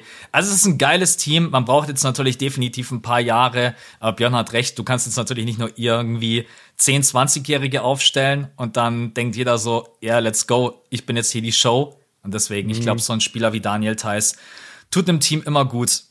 Dann haben wir Isaiah Hartenstein zu den New York Knicks kriegt auch einen neuen Vertrag. Ich glaube, das ist der bisher fetteste Vertrag, oder wenn ich mich nicht täusche, den er bisher bekommen hat. Ich mache es mir nochmal kurz auf. Ja, also bisher safe. Genau, zwei Jahre und 16 Millionen, auch beide Jahre garantiert. Isaiah Hartenstein ist einfach auch so. Also wenn man eins sagen kann, dass wir wirklich solide, jetzt nicht irgendwelche Superstar-Center produzieren, aber einfach Center, auf die du dich verlassen kannst. Und Hartenstein bringt was mit, was so finde ich die anderen Bigs in der Liga nicht haben, und zwar Passing. Und das ist sowas, was bei Hartenstein mhm. echt unterschätzt ist und was Tyron Lue auch bei ihm immer lobt. Einfach ein Big, der den Ball weiterlaufen lassen kann. Dann ansonsten ein super Rimrunner, jemand, der offensiv am Brett gut arbeitet, der hochprozentig abschließt, über 60 Prozent aus dem Feld. Und das hinter Mitchell Robinson, besser geht's nicht. Mitchell Robinson auch hier und da immer mal wieder verletzt. Ähm, jetzt in der letzten Saison, Gott sei Dank nicht. Ich glaube, der hat fast 70 Spiele gemacht. Ansonsten, ne, ich hätte ihn ehrlich gesagt gerne, ich weiß nicht, wie du das siehst, ich hätte ihn gerne weiterhin bei den Clippers gesehen. Sehr schade, mhm. weil da mhm. wärst du natürlich in einem fetten Contender-Team mit drin gewesen. Jetzt bei den New York Knicks, mal schauen, wie es bei denen weitergeht. Ich hoffe, dass Thibodeau, oder? Ist gerade bei den Knicks Head Coach. Tipps ist Head Coach. Ja. Genau, dass er nicht komplett verheizt. Ähm, aber Hartenstein oh, ist. Oh ja, da, da kann er sich schon mal drauf einstellen. Jedes Spiel 48 Minuten. Aber das kann natürlich auch eine Chance für ihn sein. Also schaut euch auch mal die Werte von Isaiah Hartenstein pro 100 Possessions an. Das sieht schon echt, also wenn man jetzt die mhm. Clippers-Saisons heranzieht, ja, und ich meine, du hast es wahrscheinlich auch mitbekommen, Tyron Lue hat halt nochmal wirklich über Hartenstein geschwärmt und das passiert selten. Ein Spieler, der weggeht ja. und ein ehemaliger Coach verliert dann nochmal so positive Worte über den. Also da haben die New York Knicks echt einen richtig gu guten Move gemacht in der Offseason. Fand ich auch. Also guter, guter Catch für New York. Es wird jetzt natürlich eine krasse Umstellung von ihm, weil ja, die Clippers waren zwar das bessere Team letzte Saison, aber trotzdem geh mal von der in Anführungszeichen unbedeutenden LA-Franchise, was die Clippers halt sind, vor allem wenn Kawhi und PG verletzt sind, dann redet wirklich niemand über die Clippers. Geh mal von dem Markt jetzt nach New York mhm. zu den Knicks, wo wir ja wissen, ey, Julius Randle wäre ein Spieler, über den würde kein Mensch reden, wenn der spielen würde in OKC. Oder sonst wo. Das wäre einfach nur ein Name, den man kennen würde. Aber dadurch, dass er bei New York spielt, ist jeden Tag das Mikroskop auf ihm. Das gleiche mit den ganzen, mit den ganzen Youngsters, über die wir vorhin gesprochen haben. Ähm, wenn er jetzt nach New York geht, muss er natürlich damit klarkommen, dass der Markt größer ist, dass das Mikroskop tighter eingestellt ist und dass seine Leistungen auch heftiger kritisiert werden würden oder werden können äh, von den New Yorker Medien und damit landesweiten Medien. Aber du sagst es ganz richtig, es ist halt auch eine Chance. Also mhm. wenn, wenn, wenn Tipps dich mag, dann spielst du auch viele Minuten. Und er hat jetzt in der vergangenen Saison bei den Clippers 18 Minuten im Schnitt gespielt. Sein Passing war wirklich sehr, sehr stark. Das hat jeder gelobt. Ähm, aber das kann auch noch mal nach oben gehen. Und zum Beispiel für die, äh, für die nächste Saison gibt's bei Basketball Reference eine, eine Hochrechnung, was er auf 36 Minuten das ist neu, oder? Ja, das ist neu. Ja. Ähm, was auf 36 Minuten Spielzeit im Schnitt auflegen würde und da ist ein 16 und 10 Spieler mit 4,4 Assists. Mhm. Der wird jetzt keine 36 Minuten spielen, so davon können wir uns, glaube ich, verabschieden. Aber lass ihn vielleicht mal von, von 18 Minuten hochgehen auf 25, 26 Minuten. Ja. Dann könnte der wirklich ein sehr, sehr solider guter Big Man einfach sein in der NBA, was er ja eh schon ist. Und ich freue mich, dass er seine Kohle bekommen hat. Zwei Jahre, 16 Millionen ist ein guter Deal. Äh, nee, doch zwei Jahre, 16 Millionen, Stimmt, genau. Ja. Und also ich, ich kann eigentlich fast nur Positives drüber sagen, außer dass es halt wirklich schade ist, dass er nicht mehr bei den Clippers ist, weil durch die Verpflichtung jetzt von John Wall, glaube ich, sind die Clippers schon super tief äh, und wirklich spannend für die nächste Saison und könnten sogar das, das beliebtere, in Anführungszeichen, LA-Team werden für eine Saison. Ich glaube, dass es für Hartenstein aber trotz allem vielleicht der nächste Schritt ist, weil ich glaube, er ist einer von den Spielern, der noch die Möglichkeit hat, sich für eine größere Rolle zu empfehlen. Und das, mhm. die, die Möglichkeit wird er dort bekommen. Und ist sowieso geil, wie er jetzt seit zwei Jahren immer an sich selber glaubt. Player Option abgelehnt bei den Cavs, ist rausgegangen, hat gesagt, hey, ich werde jetzt Free Agent, und er hat ja auch recht. Also jetzt am Ende hat er seinen mhm. Zwei-Jahres-Vertrag 16 Millionen. Und ich glaube, für ihn ist das eine super Situation. Und die New York Knicks sind kein einfacher Markt. Und ich glaube, da ist es immer gut, so einen deutschen Ruhepol am Start zu haben. Und das sind ja die meisten Jungs. Ähm, die deutschen Ruhepole. Machen wir weiter mit Maxi. Äh, ich ich habe, mhm. kann ich euch kurz einen Insight geben? Vor dem Podcast haben wir kurz drüber gequatscht, über die, welch, dass wenn ich irgendjemanden vergessen, dann habe ich zu Björn so gesagt, über Maxi erzählen wir auch ungefähr seit drei Jahren immer das Gleiche und es hat sich auch überhaupt nicht geändert, weil Maxi Kleber ist halt einfach einer wirklich der solidesten, bei dem kannst du dich immer drauf verlassen, äh, dass er sich immer reinhaut. Wenn der Dreier fällt, ist es halt überragend, ein überragender Verteidiger. Aber jetzt, finde ich, hat er schon eine interessante Situation, weil die Konkurrenz bei den Mavs jetzt plötzlich im Frontcourt ist halt schon fett. Da kommt mhm. jetzt McGee, Christian Wood. Glaubst du, dass Maxi Kleber da vielleicht ein bisschen drunter leiden könnte, dass er vielleicht ein bisschen weniger Minuten bekommt? Oder sagst du, nee, dafür ist er dann doch der zu, äh, der beste Verteidiger bei den Mavs? dass er doch weiterhin seine Minuten bekommt. Ja, also das ist ja das Schöne an ihm. Er muss sich ja nie über die Offense definieren, sondern über die Defense. Und ich halte ihn auch für den, ja, wahrscheinlich besten, also On-Ball-Verteidiger sowieso in dem Frontcourt. Mhm. Das Einzige, was er halt nicht mitbringt, ist die Größe. Und das haben wir hier und da mal gesehen, wenn es dann wirklich gegen die, die richtig großen Teams geht, dass er dann natürlich Probleme hat. Aber dafür hast du halt jetzt einen McGee. Ja. Äh, Christian Wood ist, glaube ich, nicht der beste Verteidiger. Ist und, er nicht, und soll, ja. ja. soll ja eher so ein bisschen versteckt werden hinter Maxi und McGee möglicherweise. Das heißt, wenn es um Defense geht, wird Maxi immer auf dem Feld sein.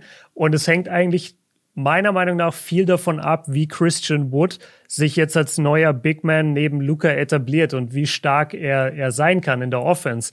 Sollte er nicht einschlagen, dann glaube ich, ändert sich für Maxi gar nichts. Er spielt, wenn dann vielleicht noch ein bisschen mehr. Und falls nicht, er ist ja die Rolle gewöhnt, off the bench als Spieler, der einfach immer reingeworfen wird, sofort ready sein muss. Und die Rolle kann er ja. Dafür wurde er ja letztendlich auch von den Mavs immer wieder verpflichtet. Also ich glaube, da, ich, wie du gesagt hast, das ist so grundsolide, was er macht und jeder weiß, was er macht und du musst dir keine Sorgen machen, ob er Spielzeit bekommt oder nicht. Ich glaube, letzte Saison hatte er mit einer, war das eine Verletzung, weswegen er so ein bisschen außer Form war? Schon, ne? Der, der hat letzte Saison seinen Wurf nicht wirklich gut getroffen. Ja, Maxi hatte auch ähm, Co. und hat ja. danach echt ein bisschen gebraucht, um wieder reinzukommen. Hatte dann hast, du, hast du das gerade gemacht, damit wir bei Spotify nicht diesen Sticker kriegen? Ja, genau, irgendwie so, keine ja. Ahnung. Ich habe da irgendwie eine Allergie. Deswegen. äh, und die letzte Saison war jetzt tatsächlich auch, muss man sagen, bisher in seiner Karriere mit die schwächste, auch von den Wurfquoten her. Ähm, ich weiß es gar nicht. Es kann auch echt sein, dass das in der vorletzten Saison war mit der Verletzung. Ich krieg's gerade nicht mehr. Also jetzt, jetzt in dieser Saison sehe ich, dass er äh, 59 Spiele gemacht hat. Genau, davor Und ja, ich erinnere mich auch, dass da, dass da viel krankheitsmäßig war.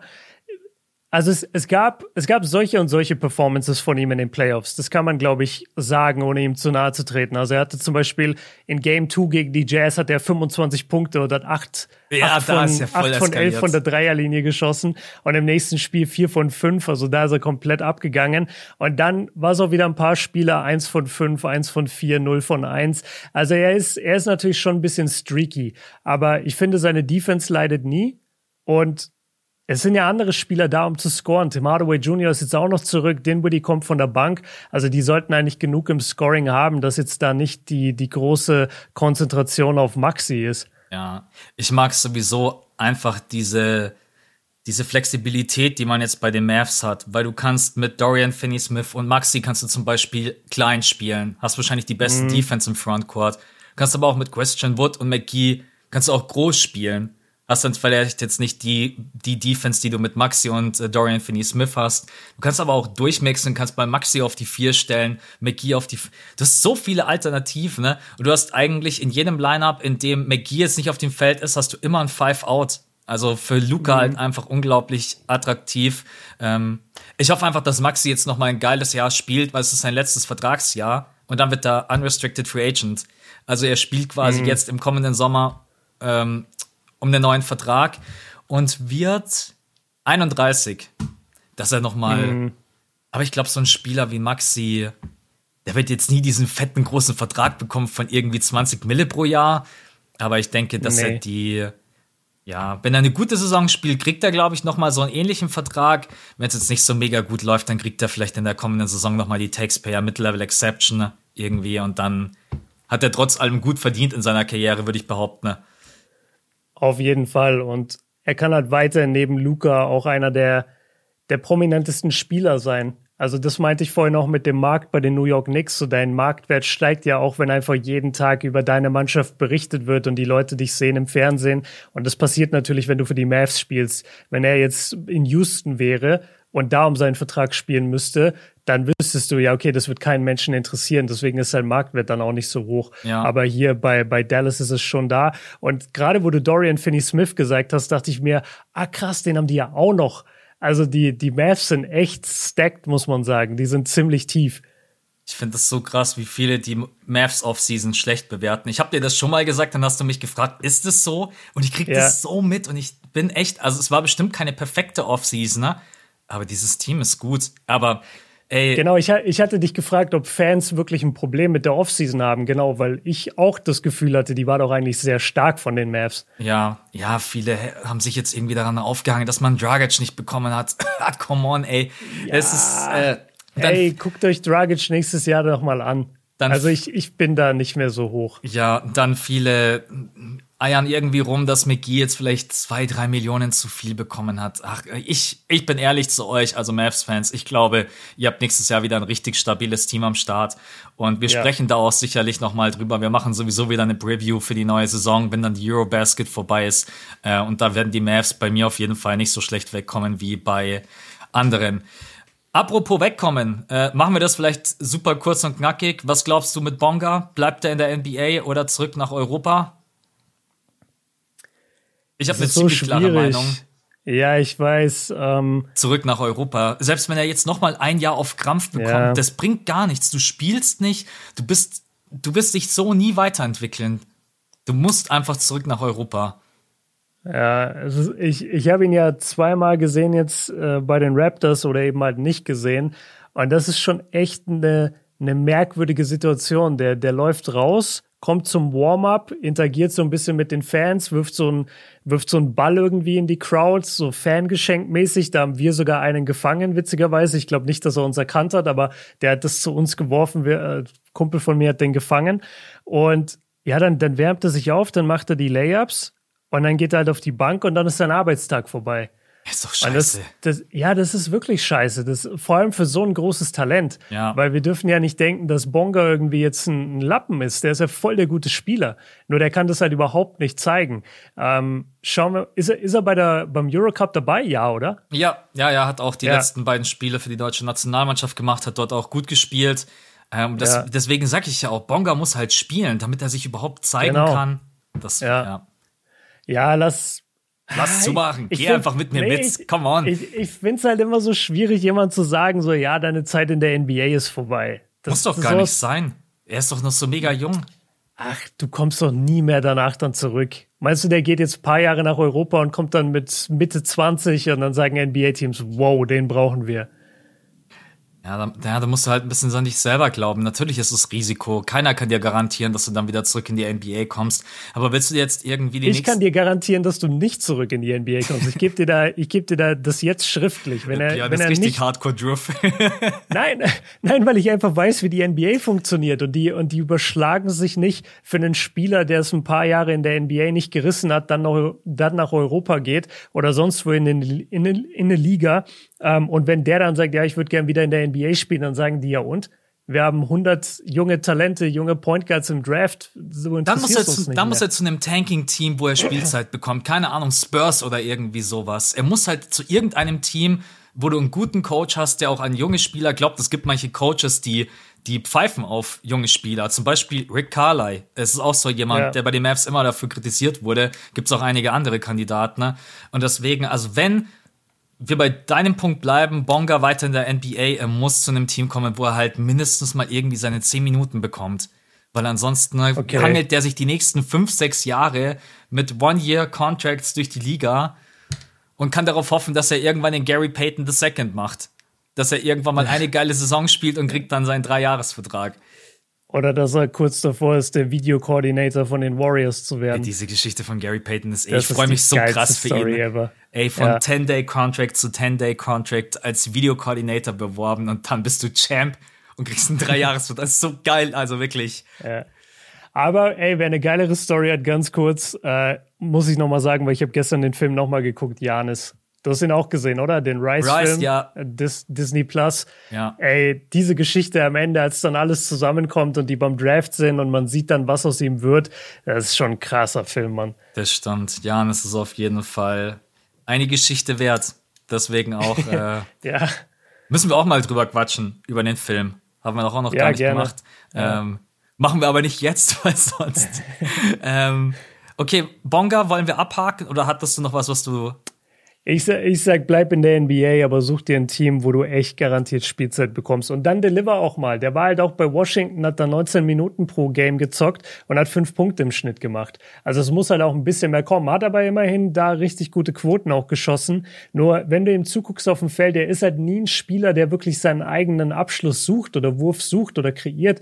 Das ist alles relativ wenig. Aber in 19 Minuten fünf Punkte, da gut, war, das war auch in seiner zweiten Saison. Also wenn er jetzt noch mal so ein Team findet wie Washington, die an ihn glauben und wo er seine 15 Minuten kriegt pro Spiel, dann glaube ich, kann was gehen. Ansonsten, ja, wenn er nach Europa geht, glaube ich, kommt er nicht zurück in die NBA.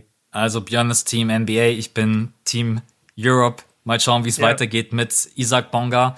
Dann haben wir noch ja die Wagner Brothers ähm, bei den Orlando Magic die Orlando Magic, wir haben vorhin ganz, ganz kurz schon drüber in der Starting Five gesprochen, unglaublich junges Team, was, glaube ich, in der nächsten Saison trotz allem nochmal die bittere Erfahrung machen muss, dass man, glaube ich, viele Spiele verliert. Man hat Paolo mhm. Bancaro gedraftet, ähm, der in der Sommer League, glaube ich. Stimmt, den habe ich gar nicht erwähnt vorhin, ja. Genau, der hat äh, zwei Spiele gemacht. Dann haben die Magic gesagt, reicht uns, wir haben genug gesehen.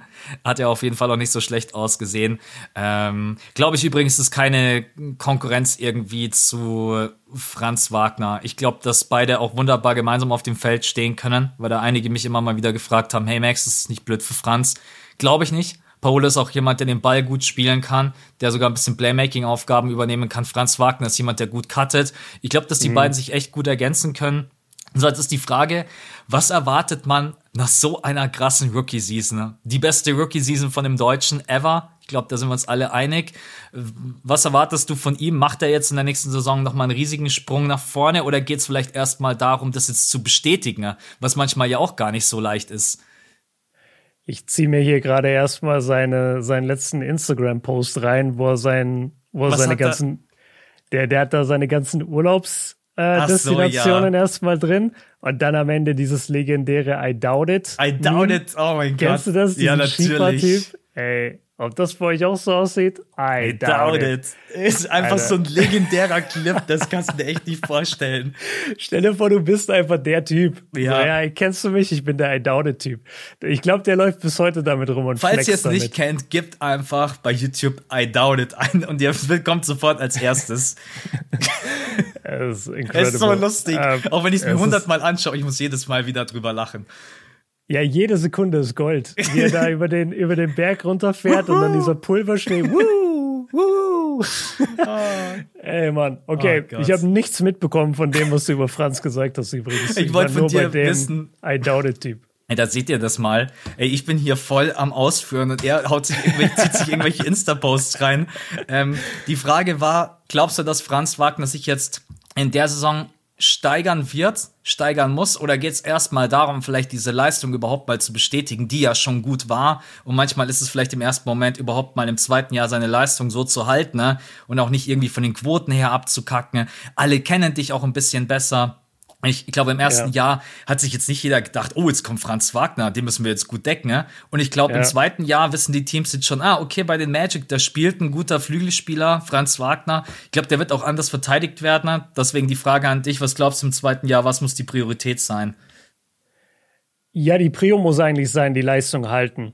Das wäre meine erste Prio, weil, also ich gucke so oft auf seine Rookie-Season-Stats und denke mir 15 Punkte im Schnitt, mhm. 4,5 Rebounds, 3 Assists, so das, das passt alles. Die 15 Punkte stechen aber schon ins Auge. Und dann guckst du, okay, 31 Minuten gespielt pro Spiel, 47 aus dem Feld, 35 von der Dreierlinie. Solche Quoten kriegst du normalerweise nicht von Rookies. So eine Effizienz bei so vielen Punkten, bei so vielen Minuten ist sehr, sehr ungewöhnlich. Und äh, deswegen lobe ich ihn auch die ganze Zeit so. Und der wird jetzt in ein paar Tagen 21 Jahre alt. Dafür ist er unglaublich weit. Ähm, dazu hat er die Größe von 2,6 Meter. Sechs. Er hat den Körper schon ready für die NBA. Er ist natürlich ein bisschen skinnier unterwegs, aber das ist auch irgendwo seiner Spielweise geschuldet.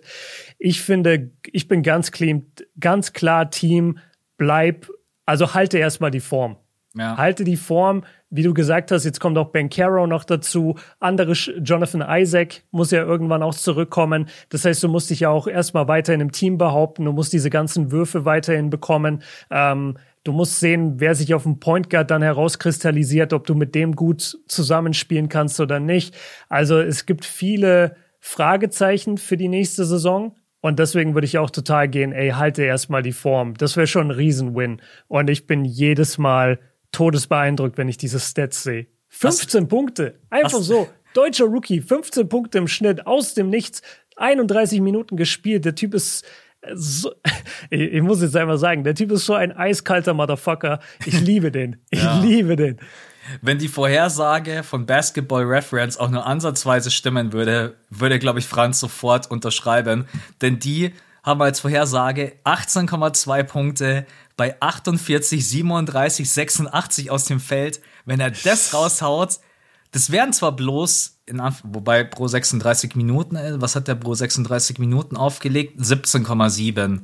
Und hier wären es jetzt dann 18,2. Ja, also die geht auch so ein bisschen auf halt es erstmal Franz Wagner. Und ich glaube, das wäre schon ja. ein Riesenerfolg im zweiten Jahr, weil von der Effizienz her ungewöhnlich, wie Björn schon gesagt mhm. hat, kriegst du normalerweise. War, glaube ich, auch von den ganzen Top 10 Rookies, war das die effizienteste Saison. Das behaupte ich mich jetzt einfach mal so rauszuballern. Ich bin mir ziemlich sicher, dass keiner von den anderen so effizient geschossen hat. Äh, weder Kate Cunningham noch wer auch immer. Na, Kate, Kate niemals. Ja, Kate ist ja erstmal komplett Kate kalt hat ja richtig, ja. Aber ich check gerade kurz äh, Franz Stats im College weil wir halt gerade über die, über die Effizienz sprechen. Also aus dem Feld war er immer so stark. Mhm. Ähm, in seinem ersten Jahr in Michigan 45 Prozent, im zweiten Jahr 48 Prozent aus dem Feld. Und der Dreier ist auch, äh, im ersten Jahr war er noch schwach, aber im, im zweiten Jahr ist er auf 34 Prozent. Jetzt in seinem ersten NBA-Jahr schießt er 35 Prozent. Also das ist eine stetige Entwicklung da. Und ich glaube auch, ähm, zumindest ist das der Eindruck, den ich bisher von ihm bekommen habe. Ich glaube, der ist auch wirklich jemand, der sehr gewissenhaft an seinem Game arbeitet. Der ja. sich jetzt nicht auf den Lorbeeren ausruht. Ich glaube, der weiß schon ganz genau, was auf ihn zukommt. Ich glaube, das sind, ich habe sie ja auch interviewt, das sind zwei super geerdete Jungs. Ich glaube auch Mo hilft ihm natürlich extrem und zeigt ihm aber auch so, ey, das sind die Gefahren. So, du kannst jetzt auch quasi einfach dir, dir, du kannst es einfach locker machen, weißt du, der, der verdient, ich weiß nicht, was verdient Franz? Der verdient irgendwie sieben Millionen im Jahr oder sowas krasses. Nee, ah. fünf Millionen im Jahr. Ja. Stell dir mal vor, du bist 21 und weißt, du kriegst die nächsten drei Jahre fünf Millionen jedes Jahr. Tja, gönn ja, wie viel, ja, wie viele 21-Jährige würden da schon sagen, ja, scheiß drauf, dann gehe ich doch jetzt nicht in die Halle. Ja. Dann macht er während der Saison die I Doubt It Sachen sogar. Ja. auf, so, auf so einem Jetski in Orlando fährt er dann immer so rum. I doubt it. Ich glaube, dass Franz Wagner schon jemand ist, der an sich arbeitet. Und das hat man ja schon auch in der ersten Saison gemerkt. Also so zum Beispiel diese Schwachstelle, dass Franz am College immer über rechts kam, Probleme hatte mit links zu finishen. Ne? So, das hat man einfach schon in der ersten Saison gemerkt, wie krass er da besser geworden ist. Und deswegen mhm. habe ich da eigentlich keine, Zweifel. Dann hast du noch deinen Bruder hinten dran, der dir im Notfall sicherlich auch nochmal sagt, hey, was, Bruderherz, gib mal hier ein bisschen Gas, du weißt gar nicht, äh, was du für eine Möglichkeit hast. Und ich glaube, das weiß auch Mo, dass Franz jetzt aktuell das größere Talent ist. Ähm, und trotz allem. Äh, ich, ich wollte gerade sagen, ja, nee, ich wollte gerade sagen, aber, aber Mo auch wirklich mal Shoutout geben, weil die haben den seine Spielzeit hier einfach um, um elf Minuten reduziert von der letzten Saison auf die, okay, er hat letzte Saison auch nur die finalen elf Spiele gemacht, aber der hat nur 15 Minuten gespielt pro Game mhm. und hat in diesen 15 Minuten einfach neun Punkte aufgelegt. Das ist war gar nicht so einfach. Ja. Das, das muss man erstmal machen. Dazu auch super effizient aus dem Feld. Dreier hätte ein bisschen besser fallen können, aber er kann ja den Dreier zumindest ein bisschen. Ähm, das heißt, da, da kann auch wieder ein bisschen mehr kommen. Ähm, wird natürlich schwer jetzt für ihn mit den ganzen, also mit Banquero vor allem und Gibt mit so viel äh, Konkurrenz, das ist richtig kacke ja, für Mo. Wendell Carter Mo Jr. Wurde Mo, genau. Ja, Wendell, Alter, ey, wie, wie viel Big Men wollen die denn haben in Orlando? Ja, die haben Wendell Carter Jr., das Paulo Banquero als Power Forward, Mo Bamba, du hast noch äh, Okeke, du hast Bol Bol, du hast Moritz Wagner. Wird äh, schwer. Das ist dann halt immer und, so kacke, weil du musst dann immer sofort die Minuten, die du bekommst, musst du halt immer gleich funktionieren. Das ist halt nicht leicht. Ja, und vor allem, die legen natürlich schon den Wert auf die Spieler, die sie ähm, bezahlen. Und ja, Mo Bamba hat jetzt zum Beispiel eine große Extension unterschrieben, überraschenderweise. Und die werden jetzt, du, du musst es halt als Coach auch immer rechtfertigen können. Und du kannst dann schwer einen, einen Mo viele Minuten geben, der 1,8 Millionen verdient im Jahr. Und stattdessen äh, lässt du dann Mo Bamba auf der Bank, der weiß ich nicht, wie viele Millionen im Jahr verdient. Weil dann wirst du halt, dann wirst du von den GMs halt auch gefragt, so, ey, Alter, wir zahlen ihm jetzt 10 Millionen im Jahr, lass den mal spielen. Ja. Ja, auch doof für ihn, denn er ist auch im letzten Vertragsjahr. Also es bedeutet, für ihn geht es in der nächsten Offseason auch wieder um einen neuen Vertrag. Aber den wird er kriegen. Also ich bin, ich bin gar nicht dieses Team, äh, das Mo sich jetzt nicht in der NBA behaupten kann. Ich glaube, der hat das jetzt schon bewiesen. Ich denke, der wird eine starke, äh, einen starken Eurocup spielen und dann bleibt er in der NBA. Also ja. ich, ich glaube schon, dass ein, dass ein Mo Wagner einen Platz hat in der NBA. Davon glaub bin ich, ich überzeugt. Dann Jetzt schauen, nicht, dass wir irgendjemanden vergessen, das ist dann immer so ultra peinlich. Wir haben Daniel Theiss, wir haben die Wagner Brothers, Isaac Bonga, Maxi Kleber. Maxi, Isaiah. Genau, Isaiah Hartenstein und jetzt noch Dennis Schröder. Genau. Jo, Dennis haben wir noch. also nicht, dass ihr jetzt denkt, wir haben den vergessen, sondern den haben wir schon die ganze Zeit auf dem Schirm gehabt. Ähm, spannend. Also vor allen Dingen, weil sich die, die Teams, die für ihn in Frage kommen könnten, natürlich jetzt in, also das hat sich einfach verändert. Zum Beginn der Free mhm. Agency mhm. waren das ganz andere Teams als jetzt und es wird halt für ihn dünn, wenn man den Punkt Kohle halt mit einbezieht, denn äh, es gibt nicht mehr allzu viele Teams, die ihm jetzt irgendwie großartig, also mehr wie die Taxpayer Mid-Level Exception, glaube ich, bekommt er sowieso nicht. Äh, und ob er dann auf Geld verzichtet, ich meine, es werden immer wieder die Mavs, es werden immer wieder deine Bucks mit in die Runde geworfen, aber da ist halt mhm. nur noch das Minimum drin. Und du glaubst doch nicht, dass Dennis Schröder fürs Minimum unterschreibt, oder? Also, das kann ich mir nicht vorstellen. Aber was ist denn, was ist denn sein Marktwert gerade? Das ist halt. Die Frage. Ein, ein nichts Minimum. Dennis Schröder ist mehr wert als das Minimum. Äh, wie, wie, wie hoch ist das Minimum? Ja, ich glaube, ja, keine Ahnung, irgendwie so zwei Millionen, ein bisschen über zwei Millionen, wenn ich mich nicht täusche, müsste das okay. äh, sein. Genau. Dann, wund dann wundere ich mich erstmal, wieso Mo dann nur 1,8 verdienen kann. Also kann man auch unter dem Minimum verdienen? Ja, nee, nicht, weil Mo, Mo hat ja seinen Vertrag ähm, mit einer alten Gehaltsgrenze unterschrieben. unterschrieben. Ah, ja, genau, deswegen okay, ja. war das Minimum da weniger.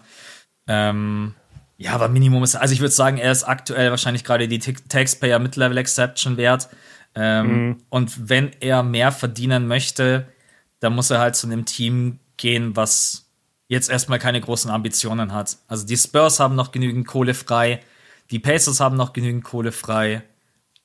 OKC, äh, also wird auf jeden Fall eng für ihn, weil ich habe damals habe ich mir gedacht, okay, vielleicht die New York Knicks, die haben dann Jalen Brunson geholt, dann eventuell die Clippers, die haben dann John Wall geholt, dann die Detroit Pistons waren irgendwie eins der ganz wenigen Teams, was immer wieder mit ihm in Verbindung gebracht wurden.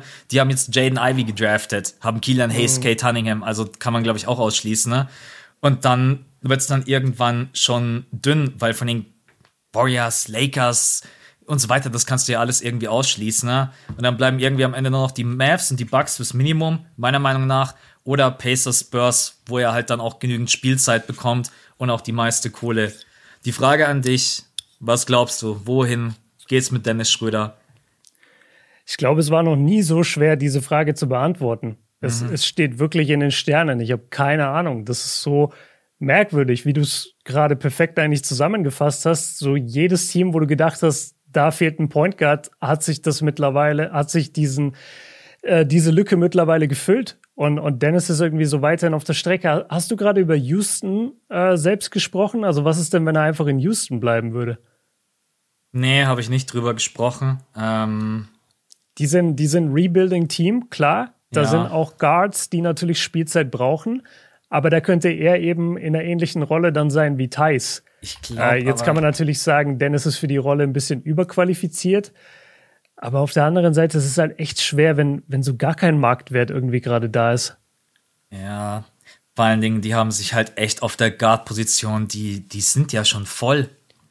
Die sind schon voll, die haben gar keinen Roster-Spot mehr frei, wenn ich das gerade okay. durchgehe. Nee. Wen haben die alles als Guards? Kevin Porter Jr., Jalen Green?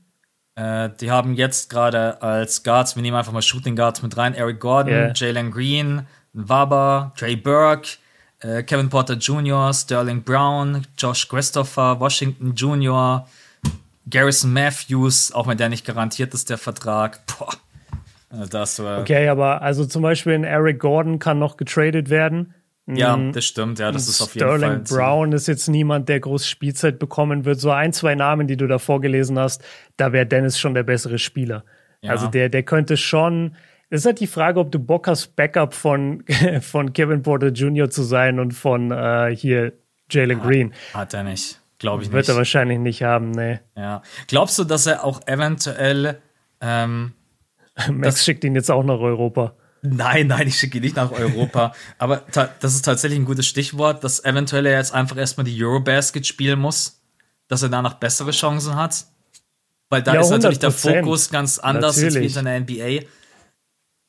Ich würde mir überhaupt so wünschen, dass das deutsche Team jetzt mal wieder weiterkommt, weil wir haben so ein starkes, talentiertes Team. Das kann eigentlich nicht sein, dass wir jedes Jahr irgendwie in der Vorrunde scheitern. Deswegen wäre es sowieso überhaupt auch für den deutschen Basketball mal wieder geil, wenn Deutschland weiterkommt, vor allem wenn, nachdem die EM ja gerade in unserem Land stattfindet teilweise. Ähm, und, und so ein bisschen jetzt auf dieses ganze Dennis-Thema. Natürlich muss er das spielen, weil danach wird sein, sein Marktwert, was war sein Marktwert in den letzten Jahren? Diese Lakers-Situation, wie auch immer sie am Ende gelaufen ist, jeder hat auf die Situation geguckt und gesagt, der ist nicht dieses Geld wert. Dann spielt er jetzt eine Saison bei Tanking Rockets. Ich bin mir sicher, keiner hat Dennis dort gesehen, keiner hat Dennis da groß verfolgt. Jetzt bei der Eurobasket hat er die Chance, gegen Doncic zu spielen, gegen Luca, ge äh, Quatsch, gegen, gegen Jokic, gegen Janis. Äh, so viele andere. Da, ja, Bogdanovic da, da sind so viele gute Spieler, wo natürlich auch viele Scouts da sind und gucken. Und da kann ich mir schon vorstellen, dass er, wenn er ein gutes Spiel hat, plötzlich auch wieder ein Angebot bekommt. Lass den mal richtig abgehen in der Vorrunde gegen Frankreich oder gegen Slowenien. Da denke ich schon, dass der einen guten Vertrag kriegen könnte, nur aufgrund dieses einen Spiels zum Beispiel. Ja. Ja, also ich glaube auch, ähm, deswegen mache ich mir jetzt auch keine großartigen, großartigen Gedanken, dass wir das vorab aufnehmen. Ich glaube, das wird sich noch ziehen. Und es wird sich wahrscheinlich sogar mhm. bis nach der Eurobasket ziehen, dass Dennis Schröder dann einen Vertrag bekommt. Ähm, das große Geld wird es, glaube ich, wieder nicht für ihn werden, aber es ist einfach, am Ende muss, glaube ich, jeder dann auch noch mal einfach sich eingestehen, dass Dennis Schröder ein verdammt guter Spieler ist und selbst wenn es als Six Man ist und auch von der Bench und dann wird es schon das ein oder andere Team noch geben und sagen, ey, sind wir eigentlich bekloppt, warum holen wir nicht Dennis Schröder? Dann hängt es am mhm. Ende sicherlich ein bisschen an der Kohle, wie viel er möchte. Aber ich glaube, dass Dennis Schröder jetzt gerade auch noch mal weiß, ja, ich werde jetzt wahrscheinlich keinen äh, Dreijahresvertrag von 30 Millionen bekommen, sondern maximal halt die Taxpayer Mid-Level Exception. Das sind ungefähr gerade so 6,4, 6,5 Millionen. Ähm, ja. Genau, und deswegen. Äh, am Ende denke ich mir auch so, man, geh einfach zu den Spurs, geh einfach zu den Pacers, weil jetzt schau mal, die Spurs haben DeJounte Murray getradet, haben da eine Lücke auf der Eins Du hast, ähm, die Pacers haben Malcolm Brockton getradet. Du hast jetzt zwar Halliburton als Spielmacher, aber du hast noch TJ McConnell, aber da tut dir Dennis Schröder auch nicht weh. So ein Team, die auch wirklich noch einen Guard brauchen, deswegen ich bleib dabei. Pacers oder Spurs sind gerade irgendwie meine Geheimfavoriten bei ihm. Mhm. Ist nicht ausgeschlossen. Wäre eine, wär eine coole deutsche Combo dann mit Thais bei den, bei den Pacers. Stimmt, ja. ja. ja. Und ich finde immer das Witzigste, und das habe ich auch letztes Jahr dann gesagt, als dieses ganze Lakers-Thema so ein bisschen überhand genommen hat. Also wir müssen auch nicht immer so tun, als wäre das so schlimm, wenn der jetzt irgendwie keinen großen Vertrag mehr bekommt oder nicht, nicht das ganz große Geld. Der Typ hat alleine nur in Karriere-Earnings 75 Millionen Dollar gemacht. Mhm. Zeig mir mal einen, zeig mir mal einen, was ist der, 30? Zeig mir mal einen 28-Jährigen, der einfach so nebenbei mal 80 Mio auf, de, auf dem Konto hat, nur von dem einen Vertrag. Weißt du, dazu kommen noch die ganzen Werbedeals und so. Also wir müssen auch echt aufhören, immer so zu tun, als würde es bei den Spielern da um Do or Die gehen und ob der nächstes Jahr noch seine Familie ernähren kann. Der ist ja, der hat wirklich einen guten Vertrag damals bei den Hawks unterschrieben für ein paar Jahre und das Gehalt jetzt drumherum ist halt ein Bonus dazu. Ja. Ich glaube, es geht auch nicht so um den Vertrag, sondern es geht einfach mal darum, dass er wieder irgendwo ein Team findet, wo er einfach die, äh, die nächsten zwei, drei, vier Jahre einfach spielen kann. Und jetzt nicht ja. dieser Spieler ist, der irgendwie jede Free Agency auf dem Markt ist und jeder druckst irgendwie rum und andauernd wird dann diskutiert. Ich hoffe, er kriegt jetzt dann einfach mal irgendwo seinen zwei, drei Jahresvertrag und dann können wir alle mal wieder über den Basketball sprechen, weil hm. den Basketball, den Dennis Schröder bei den Thunder gespielt hat, der war absolut geil.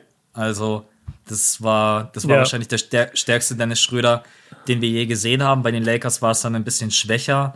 Und mal gucken. Bleibt auf jeden Fall sehr, sehr spannend, wo es mit ihm hingeht. Äh, und Björn hat es vorhin auch gesagt, wahrscheinlich schwerer zu beantworten war diese Frage noch nie wie gerade eben. Also könnt ihr gerne uns auch irgendwie mitteilen, wenn ihr irgendwie den Secret-Tipp habt, wo ihr sagt, ja, Dennis Schröder, da geht der safe hin. Ähm, dann, ja. äh, dann lassen wir uns da gerne eines Besseren belehren, aber ich glaube, aktuell ist es wirklich schwierig einzuschätzen und wir müssen die Eurobasket abwarten. Ja, äh, schickt's mir nicht. Ich warte auf die Watchbomb. Ich brauche jetzt nicht 50 ja, ja. DMs, wo drin steht, ja, ich glaube, Dennis geht da und dahin, weil am Ende wissen wir es einfach eh nicht. Ähm, aber schickt es gerne alle Max. Und ich bin ja, ja im Urlaub. Max ist ja im Urlaub, genau, da hatte viel Zeit, DMs zu lesen. Ähm, ich bin noch mal kurz beim Thema Instagram. Ich finde es mega witzig dass wir mittlerweile in so einer, in so einer Spielergeneration leben, wo die einfach so mit dem gleichen Scheiß aufgewachsen sind wie wir. Weil ich bin gerade auf das Profil von Cole Anthony und der hat als Profilbild einfach Dragoran. Also das, das Pokémon Dragoran. Ah, Dra ja, ja. Das ist einfach so, so random, einfach so ein NBA-Spieler, der, der natürlich auch als Kind Pokémon gepumpt hat, wie wir alle. äh, und der hat da einfach so ein Dragoran als, als Profilbild. Das ist irgendwie das ist geil. auch geil, wenn du irgendwie so denkst, ja, ich will jetzt mal das äh, Profil von Cole Anthony mir raussuchen und dann denkst du dir so, wo bin ich jetzt gelandet? so Pokémon. ja. Wie kommt geil. man da drauf? Das ist eigentlich Weiß so. ich nicht, aber es ist schon witzig eigentlich. Ist schon irgendwie geil. Müsste man ihn mal fragen, äh, oder vielleicht hat er das sogar mal in einem Interview beantwortet. Warum hat er da einfach Dragoran? Ja, das müssten wir ihn echt mal fragen. Übrigens absolut ätzendes Pokémon, wenn es gegen dich gekämpft hat, mit Eisstrahl und dem ganzen Scheiß. ja, und wo hast du das überhaupt gefangen? Also du musstest dir wahrscheinlich ein Dratini fangen und das entwickeln, oder? Ja, genau. Und das auch bloß irgendwie, also direkt fangen konntest du es, glaube ich, bloß in der Höhle wenn ich mich nicht täusche. Oder hast, ja, oder hat man das irgendwo im Tausch mal bekommen? Das ist jetzt das alte Pokémon Blau Talk. Ja, ich weiß es nicht mehr. Ja, auf jeden okay. Fall. Ähm. Da, davon könnt ihr uns DMs schicken. Schickt uns mal DMs, wo man Dratini oder Dragoran fangen konnte. Das ist doch das, was das wirklich interessiert. Das sind die wichtigen Fragen des Lebens. Ja, was interessiert mich jetzt, wo irgendein Spieler hinwechselt? Ey, dann würde ich sagen, wir sind durch für heute, oder? Yes, auf jeden Fall. Ey, wir haben alles gecovert. Das wäre jetzt so richtig witzig, wenn wir einen deutschen Spieler vergessen hätten und jetzt so eine Upmod machen. Aber ja. ich glaube, wir haben alle.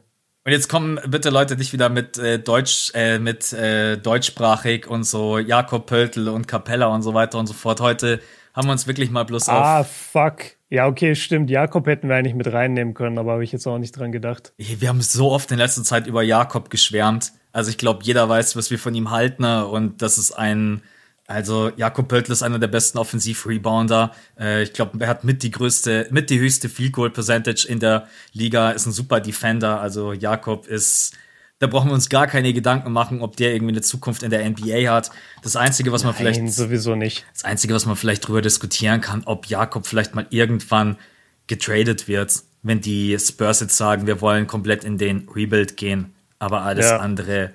Äh, brauche ich, brauchen wir, glaube ich, nicht großartig was dazu sagen. Jakob Pöltl ist so ein guter Spieler. Also weiß, auch unter Popovic, also muss man auch nochmal sagen, Popovic weiß schon immer ganz genau, wie er Bigs einsetzen kann. Ähm, mhm. Deswegen, ja. Siehst du, jetzt haben wir es doch noch kurz, eine Minute, ganz kurz über Jakob Pöltl. Super, da wird er sich jetzt freuen. ja. Nee, dann haben wir über Donovan Mitchell gesprochen, über DeAndre Aytner, über die Zukunft der Deutschen. Lassen wir uns mal überraschen. Spannendste Frage natürlich Dennis Schröder. Und mhm. jetzt verabschiede ich mich in den Urlaub.